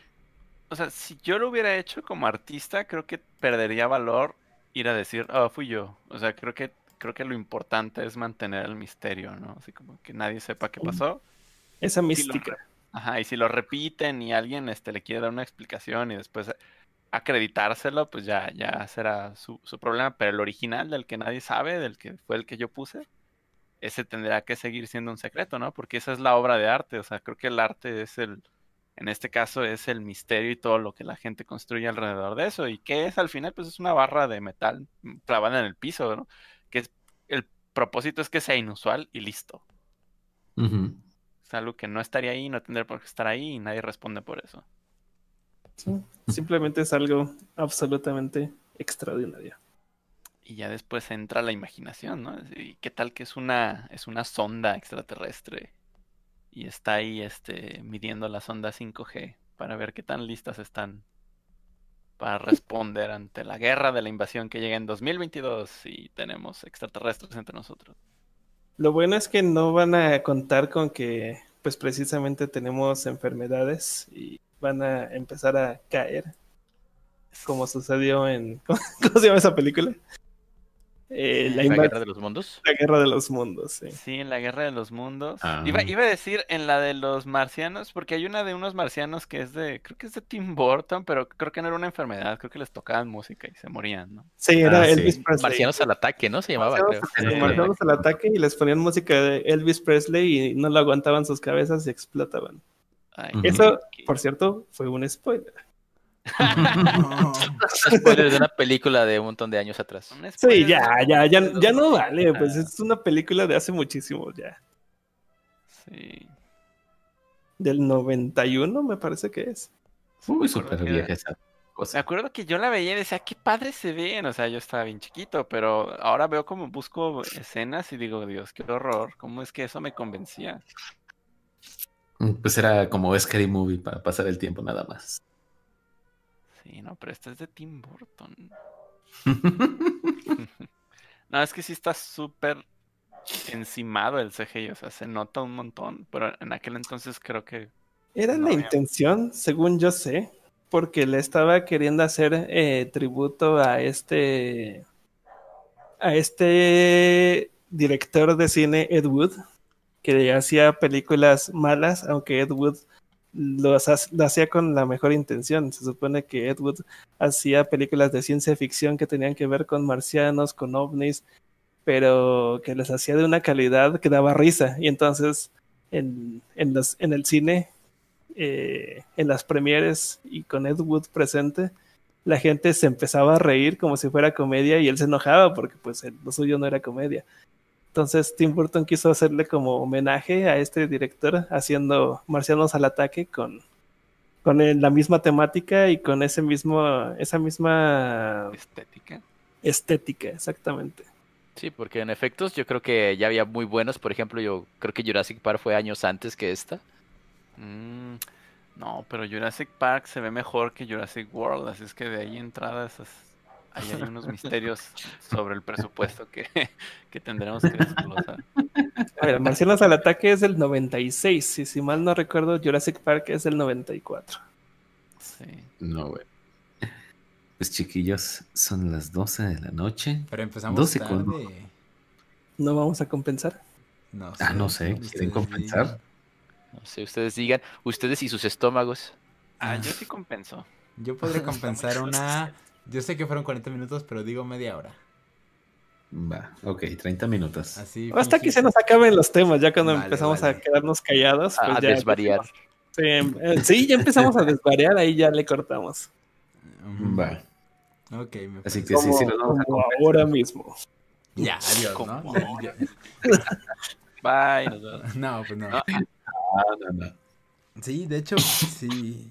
No, pero espérate, compensar que no, seguimos. Ah, Acuérdate que apenas son las once y media. No hubo problemas técnicos, eso no existió, son los papás. seguimos como si nada aquí en el Y ahorita extra. nuestros, nuestros compañeros aquí de Chile se- están protestando, ¿no? Como que "Yey, aquí ya son las 3 de la Ya mañana. es muy tarde. Ah, aquí Sí. ya tenía el ojo pe- pegado Y al los de España. Eh, alcancé viernes furry. Dale. No, pues sí, hay algunos que se nos desvelan aquí con nosotros. No sé si ahorita mismo haya alguien A ver. de España. Pero mira, hay alguien en Perú, Rodrigo, Rodrigo Rodríguez, una de la mañana en Perú. Igual que Jair el Super. Y Jorge. Samuel que dice eh, Chile. Eh, ah, no, Chale. No, Chile. Yo pensé que decía Chile. No, Chale, ok.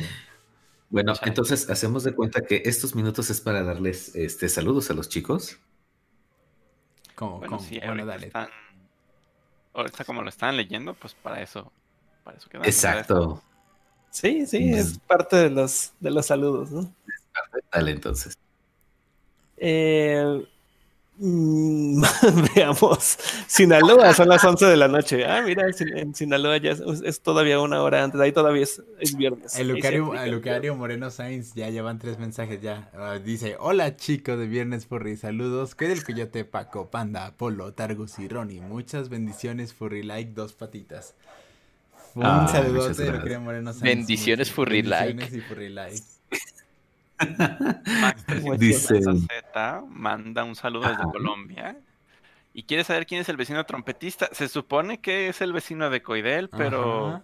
pero yo no lo escucho. Entonces sí se está escuchando en la ¿Quién transmisión. sabe? Yo le bajé la ganancia y si lo escuchan Tenías que tener los audífonos al máximo volumen para poder escuchar algo.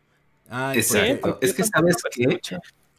Sabes que se adelantó la serenata porque iba a ser la serenata para los cumpleañeros, entonces se adelantaron. Mm, dale, sí, yo les contraté serenata para todos los que cumplieron años este mes, pero pues ahí está. Y no, ya le bajé la ganancia al micrófono, se supone que no debería escucharse, pero aún así, pues ni modo, aquí nos deleitamos con música folclórica.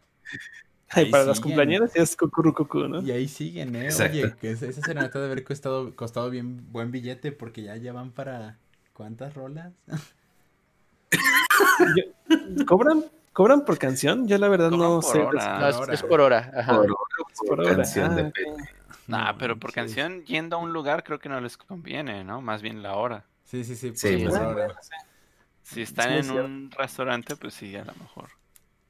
Sí, bueno, tiene Ya, razón, en el restaurante sí es de que te cobran la canción. De que hay una canción, Ajá. hay unas mañanitas, ya solo te cobran un dinerito. Pero sí es cierto, ha de haber sido por hora.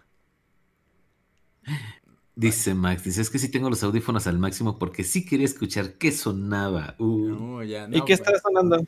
Es que como traigo los audífonos y lo estoy escuchando a ustedes, ya no, ya no estoy poniendo atención y creo que ahorita ya se callaron. Sí, ya, Ah. ya se callaron, pero esto, yo supongo que estuvieron tocando las clásicas de Serenata o algo, no sé. Tengo- Era para enamorados, ¿eh? Porque yo escuché la de hermoso cariño de fondo. Ah, pues sí, yo Sí, acá la vecina afortunada. Anda con Sí, todo. como que no, no les iban a tocar cielito lindo. Si llegó el príncipe con Rapunzel a cantar al balcón. Es lo que digo, todavía no es febrero y ya eh, se adelantaron. Oye, antes de que otra cosa pase, Sí, Pues ¿Qué sí. tal? Y se pone peor, pues de una vez. Sí, ¿verdad? Yo creo que adelanto febrero. Sí, ándale. Pues sí, no, no, no supe qué estaba escuchando porque de nuevo mis audífonos de por sí aíslan el sonido externo y estaba escuchando pues ustedes, pues ya no supe, ya me perdí de mi serenata que ahí me mandaron mis fans. Fans es services. Pues, fíjate, Pago, con eso que mencionabas de que si llegaran los aliens y nos encontrarían con enfermedades y se mueren, No, no, deja tú que Oh. se mueren. La, la contraen y en esos 15 días de síntomas, que son asintomáticos hasta que ya empieza a presentar síntomas, viajan de nuevo a su civilización acá súper mega chida, acá donde no existe el fútbol. Y no te creas. Bueno, llegan a su civilización bien chida acá, bien padre. Así de, es tan avanzada que no existe el fútbol. Es tan avanzada que no existe el fútbol.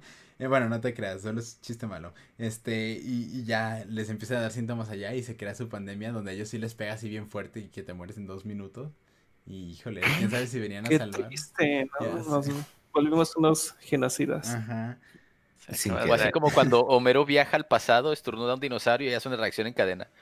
Y todos los dinosaurios mueren por su estornudo. Ah, sí, cierto. Pues algo así, pero bueno, eh, de nuevo, fíjate que esa, esa broma del fútbol solo la hago porque últimamente me está yendo muy seguido a jugar básquetbol a unas canchas de aquí cerca, pero son esas canchas dobles que tienen portería abajo y canasta arriba y siempre están los Oh. mendigos que juegan fútbol y como son mayoría, pues me quitan y ya. Ah, Por eso digo, la sociedad utópica perfecta donde no, no existe el fútbol. Juega de portero No, yo quiero jugar Sí, pues juega fútbol. No, y pero- botas el balón como media hora antes de, de despejarlo. No, porque luego si se me pasa un gol me van a filerear. No es tan, Eh, no Y te está pones, tan te- fancy te la pones a canastear. No.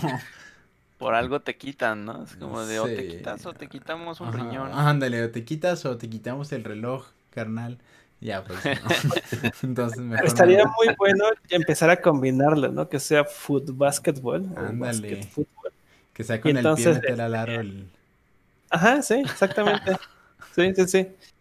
Sí, pues muy como el juego de pelota azteca, pero Ándale, pero pero con con los. Sí, eh, estaría interesante. y le tienes que pegar con la cadera y el equipo que pierde lo matan. No, pero es que. Ah, no, era, No, se supone que era el que ganaba. El que ganaba, eran los que.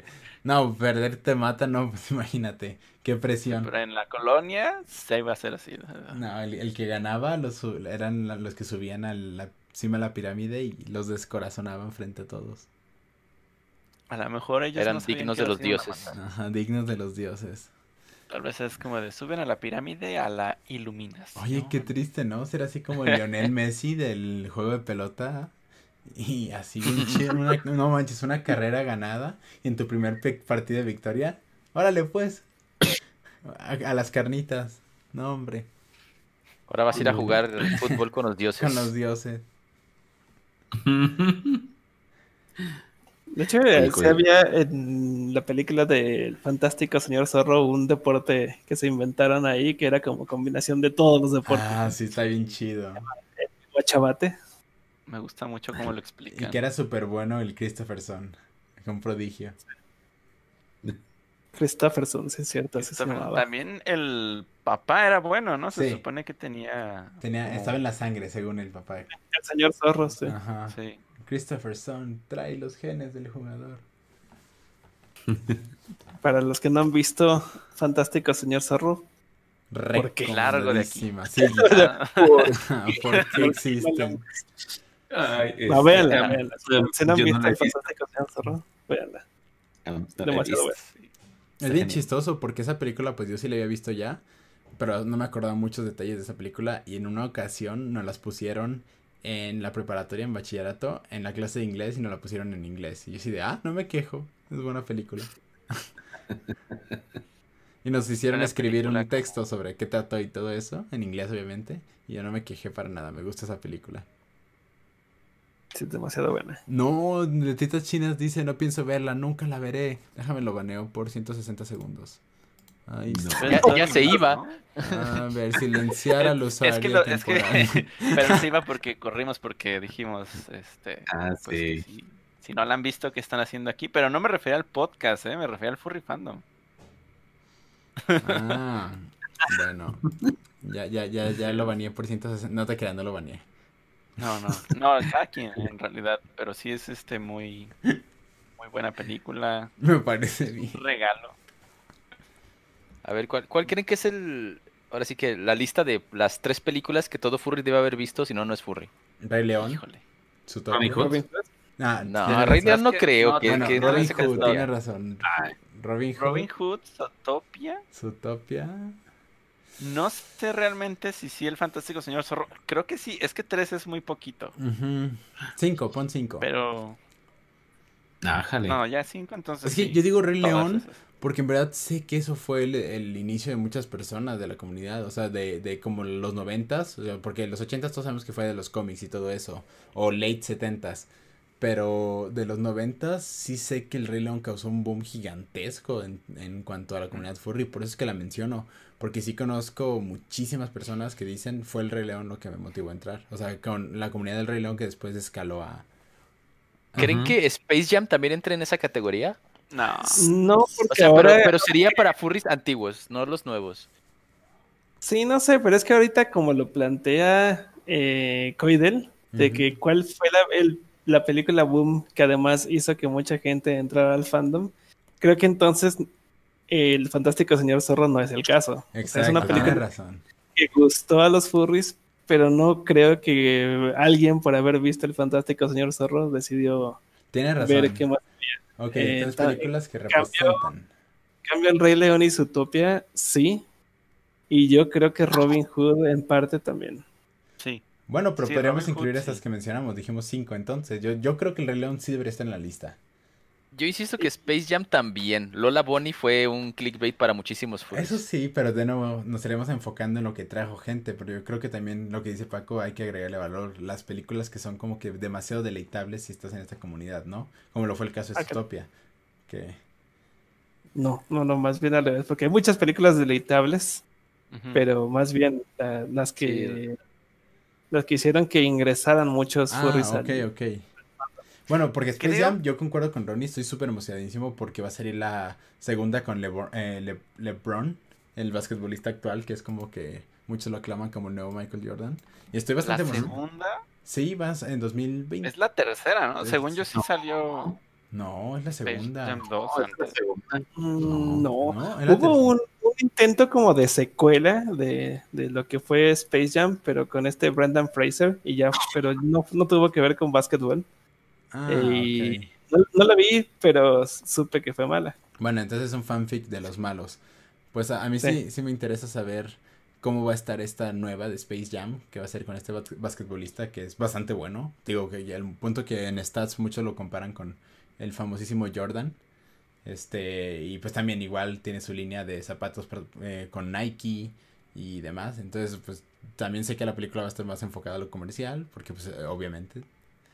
Pero aún así... ¿Alguna, ¿Alguna vez has visto jugadas de Michael Jordan? Oh, sí, no manches, ese vato era un prodigio.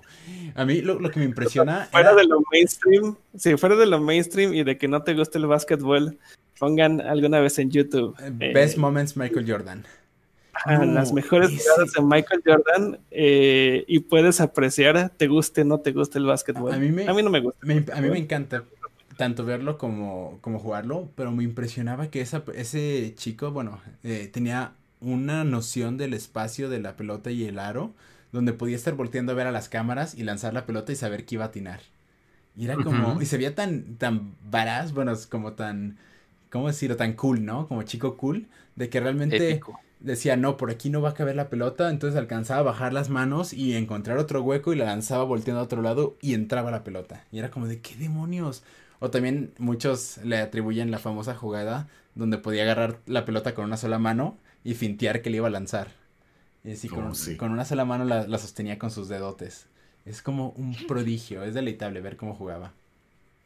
Yo siento que era que, que muchas veces iba en el aire, o sea, ya estaba saltando porque ese tipo volaba en el aire. Iba saltando y todavía no decidía qué exactamente iba a hacer, como que ya estaba en el aire y todavía empezaba a decidir cuál era la jugada. Exacto, porque sí cambiaba muy repentinamente de, de, o sea, podía ser cualquier cosa y era lo más sorprendente de él. De hecho, hay una historia bastante interesante donde un chico que estaba saliendo de, de la, en- entrando a la NBA, eh, de, buenas, de buenas ligas universitarias, en una ocasión, pues él estaba como entrenando a, a ese equipo y hizo un comentario como demasiado así de que, ah, este vato ni que fuera tan bueno, que no sé qué, ¿no? Y en ese mismo partido como que lo, lo, lo escuchó y todo eso. Y pues eh, fue que se le acerca y le dice, chico, tú tienes mucho talento, pero si no quieres que tu talento se vea aplastado por tu arrogancia, recuerda que yo soy el mejor jugador del mundo. Y así como de, oh. Así Sí, como tuvieron- no, no, ajá, un, un buen roce donde no te preocupes por tratar de ser el mejor, porque no vas a superar por más que lo intentes. Y así de que ya, de una vez te bajo tu arrogancia y sigue jugando porque el talento lo tienes, no lo arruines por arrogancia. Ya, ya, ya, de una vez te demuestro que no vas a lograr nada. Y es como de, wow, que yikes, como dicen. Exacto. Ajá. Las jugadas que, que pasaron en ese jueguito y dices, oh, ok, razón Michael es el número uno. Sí, no, no, realmente está muy admirable. A mí me gusta tanto el deporte jugado, jugarlo como, como verlo. Eh, de hecho, tengo una experiencia muy padre de este año. Fíjate, y es triste, por, digo, de este año no, del, del año pasado. Ah, carajo, del, del 2020. Y fue de Ajá. los primeras, de las primeras cosas del año. Yo fui a visitar a unos amigos. Este, que pues ellos son muy fan de todos los deportes en general. Bueno, tú, tú lo ubicas a Croc. Bueno, Croc, sí, lo- sí lo ubican, ha, ha estado... Ah, Todo- en el podcast, si son fans Ajá. del podcast, creo que todos ubican acá. Bueno, todos ubican a Croc. Fue a visitarlos a principio de año, pues estaba la convención de Further Confusion y pues tuve la oportunidad de pasar un rato ahí. Y justamente nos pusimos a ver un partido de la NBA. Y yo les estaba, les estaba diciendo a ellos, ah, es que me parece bien interesante cómo eh, aquí tienes acción constante. En el fútbol puedes estar los 90 minutos. De nuevo, no es por ser hater del fútbol, también lo sé apreciar. Puedes estar 90 minutos y a veces que hay un gol, a veces dos goles, pero me ha tocado estar en el estadio y que terminen 0-0 o 1-1. Y como que a veces es decepcionante eso. En cambio en el básquetbol, cada jugada puede tener algo bien apreciable por cómo se estructura, por cómo la clavan la pelota, los famosos dunks y todo eso. Y les dije, y eso me gusta, pero lo que más me emociona son los últimos eh, 40 segundos, donde a lo mucho hay tiempo para hacer dos o tres canastas, y eso define muchas veces los juegos. Y justamente nos tocó un juego donde se ganó por un lanzamiento que ya estaba en ceros el reloj, pero es válido porque ya había soltado la pelota antes de que pusiera ceros el reloj. Y todos gritamos, no manches, así porque nos tocó ver como esa emoción de, de que ganen por dos puntos o por un punto por un lanzamiento que ya había sido lanzado a último segundo. Y yo así de, es que es esto a lo que me refiero, es tan divertido tener estos em- momentos emocionantes que no, no en cualquier deporte se viven. Incluso o sea que no le entrarías a mis retas de- del FIFA en, el Xbox. No, tus retas del FIFA en el Xbox, no gracias. A ver, dice Mainaba que ¿cuál es el equipo de NBA que más te gusta? El equipo de NBA, me gustan los Bulls. Son bastante Obviamente. chidos. Bueno, también este sie- siempre he visto que muchos jugadores de Chicago salen demasiado demasiado talentosos por alguna razón, no sé por qué. Bueno, eh, no quiero estereotipar, pero o son muy buenos, muy talentosos los de Chicago. Eh, me gusta eh, eh, tengo los tenis de básquetbol del famosísimo KD, que son con los que juego, también admiro bastante sus jugadas. Y pues LeBron son, son muy ma- mainstream, pero me gusta bastante. eh, me gusta bastante admirar más que nada el deporte. Yo no soy de seguir equipos en el fútbol. Es algo chistoso. Sí conozco cómo se juega, sí conozco las reglas, sé jugar fútbol. Sin embargo, disfruto más viendo cualquier partido por la competitividad de por medio que por seguir un equipo. Ya no soy... Repelo mucho ser, fanatis, ser fanático de el básico COI, del... De... Ay, ya me están tirando... Es que irle a los Bulls es muy básico. de Sí, hecho, yo lo es sé, como, yo lo sé, pero... este, Ay, veo la Eurocopa y le voy al Barcelona. Pero ahí te va, te voy a decir por qué. Por- o sea, es que no le voy, yo lo, lo estoy diciendo, no es que yo le vaya a los Bulls. Me gusta porque, pues, quieras o no, es un, eh, un equipo que tiene mucho prestigio y tiene a muchos de los mejores jugadores. Entonces, si ves un partido de los Bulls, puedes ver a muchos de los elite de como, pues, jugar de una forma increíble. Eh, y es lo mismo, porque la gente ve mucho lo que los partidos en su momento del Real Madrid y del Barcelona. Es- Yo, yo no le voy a ninguno, me dan igual, pero sí es cierto que tienen una jugabilidad, eh, digo, tienen unas estrategias que se ven mucho más chidas que si ves jugar a las Chivas y a las Atlas. E- En ese punto, la verdad es que sí le voy a dar muchísima razón a, a Coy, porque Entonces- igualmente me pasa con el americano. ¿Verdad que sí? También, porque ves a los Patriots contra los... Se me fue el nombre, no sé de americano. Bueno, porque... Este, mira, a, a cualquier equipo, puedes ver a los empacadores, puedes ver este, Exacto. a los Steelers, o sea, puedes ver a cualquiera y te emociona la jugada, no el equipo, sino la jugada que hacen. Sí, exacto. Entonces yo por eso de nuevo me gusta ver los partidos de los Bulls, no porque yo le vaya a ese equipo, es muy básico, pero porque realmente siento que ahí están jugando demasiada gente elite que te da, te sorprenden con las clavadas que hacen y así. Así como en el hockey, me gusta ver también a equipos eh, tanto estadounidenses como canadienses como lo serían los de Toronto o los de Vancouver porque son donde tienen mayor competitividad. De hecho hubo un riot una vez en Vancouver donde hubo como 130 arrestados por un, eh, una, un juego contra los de Toronto creo que hizo así fue como un destroce total de la ciudad, carros en llamas y todo eso. Entonces, por lo mismo, sí, sí recuerdo, no me tocó verlo en vivo, pero sí recuerdo que nos contaron esa historia de, de cómo se intensifica la gente con los partidos de hockey allá. Y por eso mismo ves a los partidos como que más grandes en su liga, ¿no? Para ver a los elite jugar y, y ver cosas que no ves en una liga pequeña. De, por eso también concuerdo con Apolo. Es, es muy mainstream los Bulls. Sin embargo, sí tiene gente muy elite. A, a mí se hace bien padre esta plática porque siento que me permite tener la perspectiva que tiene la gente cuando yo empiezo a hablar de un tema del que no conocen. Vaya, pues de hecho, mañana voy a ir a jugar como de computadoras o algo así, así como de, ay, sí, es que mira, la compu mueve aquí, mueve acá. Y que, pero es como de, pues es que no, no tengo ni la menor idea de qué hacen los Bulls. Ah, Este, bueno. Bueno, es que los Bulls eh, es un club que pues tiene mucho dinero y entonces se permite Contratar. costearse. Ajá. costearse a muy buenos jugadores y creo que es la misma lo mismo que le pasa al Real Madrid Y o al Barcelona. Barcelona. Sí, Que no son equipos, o sea, no ves jugar a jugadores en el Real Madrid. Creo que no va a haber ni uno solo Que de malo. Madrid. ajá. No, Ah, que uno ya, solo ya, de ya entendí. Así como los Bulls probablemente no haya nadie de Chicago. Están comprados. Eh, No, pero sí, sí hay gente de Chicago. se vuelve, se vuelve como muy, como un negocio. Y a mí me gusta mucho irle a los equipos que no son parte de ese negocio. Ya, ya Y siempre, entendí. siempre pierden mis equipos, obviamente. Es- es- como que soy muy dado a irle a los perdedores. Pero pues así soy yo en los deportes. Precisamente por eso, como que no me gusta irle a aquellos equipos que dependen mucho del, del dinero por la popularidad y las ganancias que genera. Así como aquí en México irle al Guadalajara o, a- o al América. Al América. Bueno, sí, de hecho. Irle al Atlas porque sé que son unos perdedores.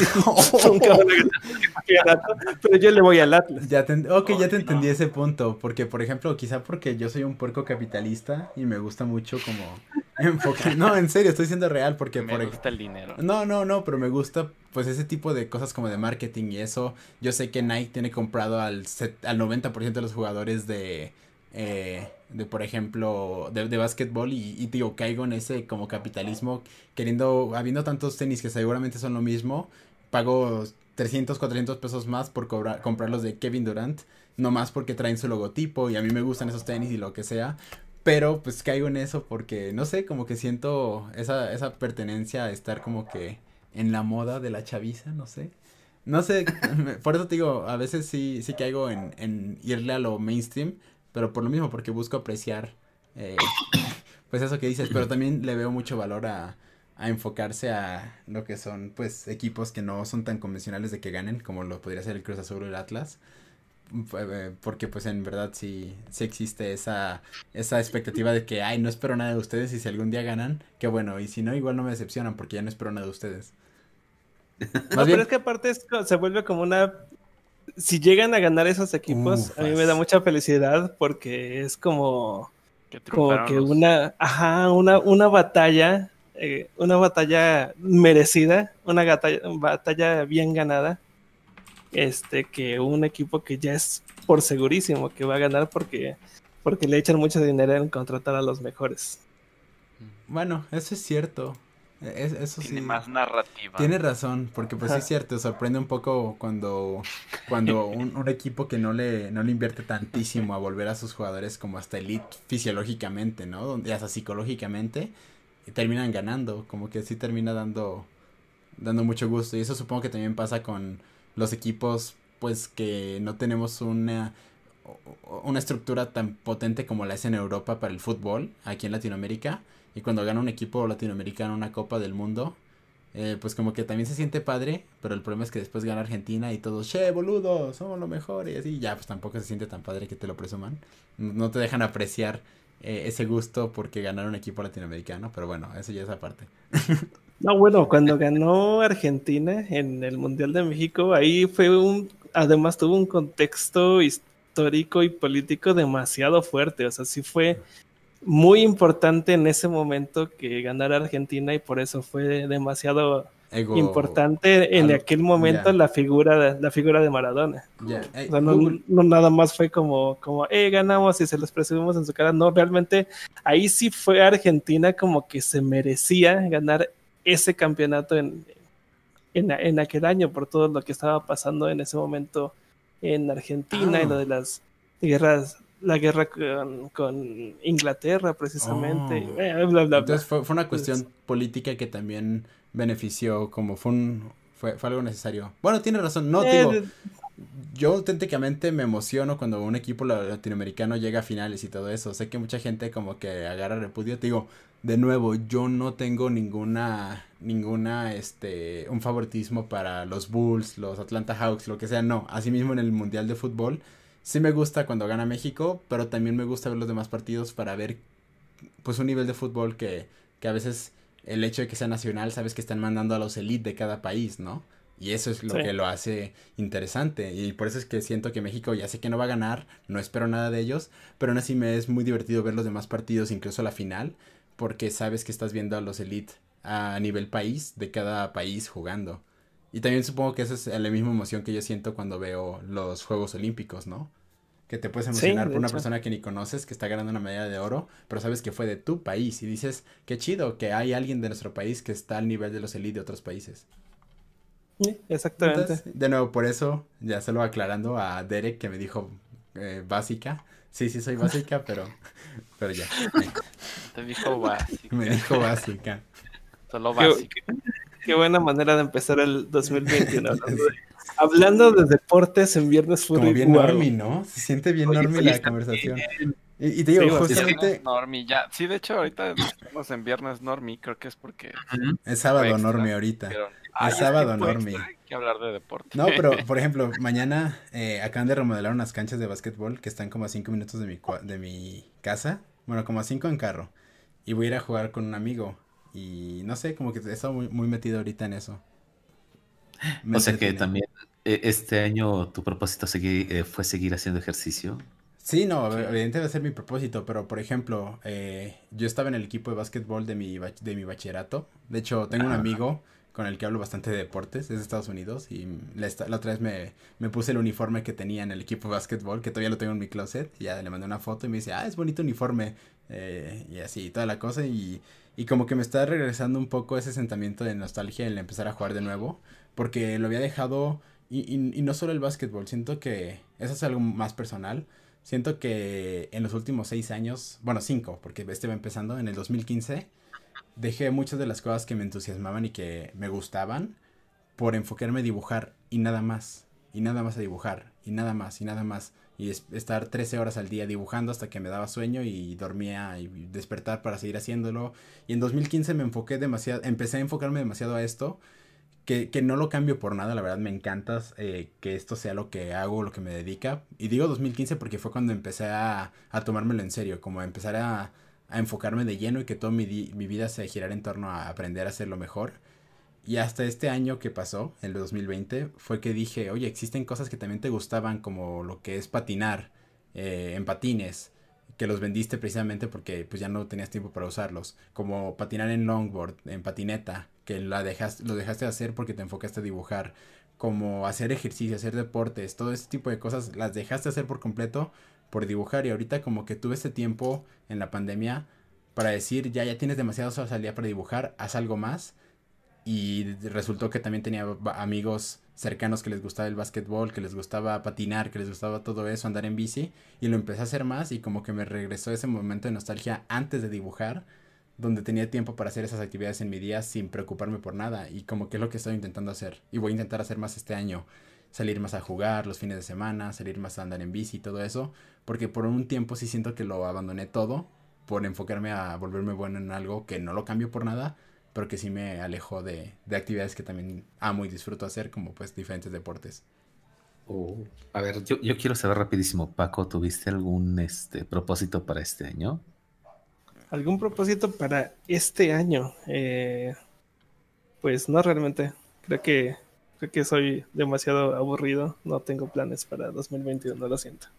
Rami, Pues el mío era hacer streams más seguido, pero pues mi internet no me deja. Ah, está bien feo eso. Y más ahora que ya tienes que la compu chida, que todo esto y están saliendo juegos bien padres. Sí. Y, y el tiempo, principalmente, que la gente ahorita está consumiendo muchos streams porque pues estamos en casa todos. Y ahora quiero un Oculus. Y un Oculus que también ya están bien accesibles y todo eso. Y tu internet te dice, na, na, na, mi amorcito, nada de streams. Qué horrible. Ojalá y lo arreglen pronto porque sí extraño tus streams. Me gustaba dibujar mientras escuchaba tu stream. Targus, ¿tienes algún propósito así principal para este año? A ver. Sí, bueno. Ya no tener una Mac. Bueno, pero aparte. No, le ¿Qué? acaban de dar una nueva al Targus. Sí, ya. Así una del año. tengo- ahorita tengo dos. No te este, creas, me ya no es gusta del año. Este, no, no es cierto. Pero sí tengo dos porque, porque todavía estoy en transición y pues obviamente no son mías, son, son Ah, cosas de trabajo. Este, pero tengo la nueva y la nueva es, este, es hermosa y Ay, Es yo quiero que me la presumas. Sí, quiero, quiero conocer a tu computadora nueva porque sé que son los nuevos procesadores.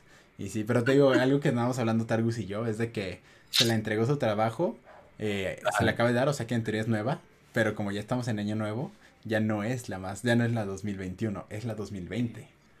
No, bueno. ya. Es la del año como es- pasado. Mac en, en cualquier eh, semestre este, saca otra y dice la otra ya no sirve. Pero bueno, no, no me importa. Y, y el, el punto es que mi propósito no era ese. Este, mi propósito es, ojalá, ese no depende de mí, es, es- son como, no es tanto como propósito, es más como meta. Son varias como cosas que quiero ver que sucedan en, en Confuror. Espero que se puedan llevar a cabo y si no, realmente no, no espero pues este Nada eh, más. ponerme triste por eso. O sea, lo importante es el detalle. No, lo importante es que, que eso se pueda dar en algún momento, ¿no? Si no se puede este año, pues ojalá y se pueda en el próximo, pero pues ojalá y se pueda ya, porque extraño eh, poder ver gente ahí en el hotel disfrutando del evento. Personalmente, espero poder terminar ya por fin, después de, de tener esta misma meta año con año, eh, alguno de mis múltiples proyectos, eh, iba a decir bíblicos, pero son pues de libros, pues de novelas que he estado escribiendo y que dejo a medias y que tengo ahí eh, pendientes de, terminar, ¿no? Y sacar. Entonces espero que este año sí salga uno. Tenía como propósito el año pasado tener una. Y pues ahí va con bastante avance. Creo que sí sale ahora sí para, para este año y esperaría incluso que antes de la mitad del año ya, ya lo pueda exhibir. Suena bien. Pues. Ah, y también este mejorar en el dibujo. Creo que ahora este va a ser como el juego este de básquetbol que dijo Coidel, que dice Coidel de no, yo, yo ya voy de salida, este, pero tú no vas a ser mejor que yo, así me va a decir. Así, ah, ok, Coidel, está bien. No importa, yo ahorita dibujo mis monitos de palitos. ¿Y tú, Apolo? ¿Tú que eres el que preguntó? ¿Tú tienes algún propósito este año? Ah, yo creo que el propósito más grande que tengo este año es, eh, como les decía hace rato, disfrutar, la verdad, cada, cada momento que, que se pase en compañía de, de las personas a, las que quiero, a las que estimo. Eh, porque pues no, no sabemos, ¿no? Que pase, que cambie, porque en algunos días todo cambia. Entonces, creo que ese va a ser mi, mi propósito más, más grande, la verdad. Mm, vaya, pues está bien, digo. Que creo que. Creo que es lo, lo chistoso de tratar de poner propósitos este año. Que ya especulas que. que cualquier propósito puede o no puede cumplirse. Pero bueno, yo ya, yo ya dije. Yo ya dije mis propósitos. Es seguir retomando actividades que amaba hacer y que dejé por cinco años. Y que ahorita ya las estoy volviendo a hacer. Está bien, suenas muy determinado, Coidel. Bastante. Se ha notado. Se ha notado el cambio. Es chido. Es el Coidel 2. Cuide el 2. 2.0. Sí. Y ahora, bueno, en todo esto que has hecho de, de ejercicio, ¿cuál fue la parte más complicada de esto? Empezar. A Empezar. ver, te lo pintan como, ay, vamos, ya haz algo y nunca has hecho nada en los últimos cinco años. Y Sí. y sí es verdad que, y fíjate que ese es el truco. Es verdad que ya tienes que hacer poquito el primer día, pero lo suficiente como para que eso te deje así como de, oh, no manches, me duele todo, mañana ya no voy a hacer nada porque hoy me duele todo. Pero no, tienes que volverlo a hacer el siguiente día. Por más que te duela todo y digas, en verdad no me voy a poner ni levantar, lo tienes que hacer. Y ya una vez que empiezas el segundo día, eh, a la hora que ya estás haciéndolo, ya se te olvida el dolor. Y no, el tercer día estás el triple de muerto, en serio. Y dices, no, ya, ya aquí lo dejo. Y no, tienen que llevarte a fuerzas y decir, haz un tercer día seguido. Y te duele toda la existencia y la vida. y el, el tercer día también, no te excedes, solo hacer lo suficiente. Y magia, el cuarto día tus músculos se acostumbraron a que estás usándolos así y empiezan a bombear más sangre, más todo. Y el cuarto día ya no te duele nada. Bueno, no, sí te duele, pero no tanto como el primer ni el segundo día. Y si no lo dejas, pues ya pasas la etapa en la que duele y no se disfruta a la etapa en la que ya se disfruta. Entonces, no sé, creo que esos cuatro primeros días fueron horribles, pero después ya te acostumbras.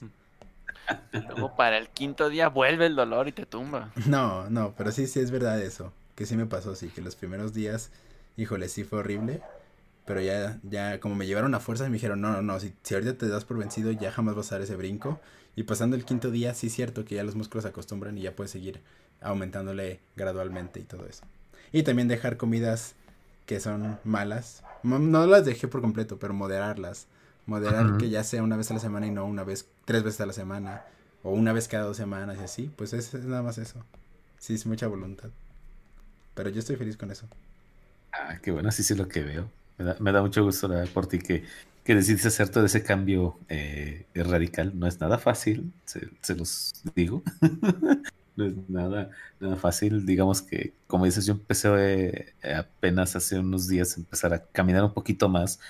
Mm, El trabajo, pues camino todo el día, pero es trabajo y hacerlo de una manera eh, sin presión es, es muy, muy diferente. Eso sí. Entonces, eh, ah, estos días, Dios mío, he terminado tan cansado y terminas con un hambre que, Dios mío, parece que te quieres tragar todo un caballo. Ah, yo no sé por qué, pero bueno. Qué rico. Este. Eh, Entonces sí les aconsejo que vayan de poco a poquito, así como lo, lo hizo Codel y lo hago yo. No crean que es así, ah, sí, es súper cansarte y terminas todo No, bañado, no, no, es no. Es cansarte nada más lo suficiente y, y así, porque si no, ahí sí te estrofeas y te lesionas. Pero mira, ya les cumplimos los 40, dijimos que solo 30 y se nos extendieron los temas ya casi... ¡Wow! Fluyó bastante bien. Con- No, pues tú te lo llevaste. De hecho, por ahí andaban diciendo que estas 40 minutos fueron de Kaiden. Ay, me perdonan, Exacto. me disculpan. Los tuyos. Ah, Bueno, Todos tuyos. Lo bueno es que no faltaron temas. Hay que mandar saludos. para Sí, es lo que iba a decir, justamente iba a decir eso. No falta. Dicen cansarse comiendo pozole cuenta. No, no cuenta. Cansarse de tanto comer pozole, ay, qué rico. Ay, sí. Es buen ejercicio. Sí, yo quiero ejercitarme así.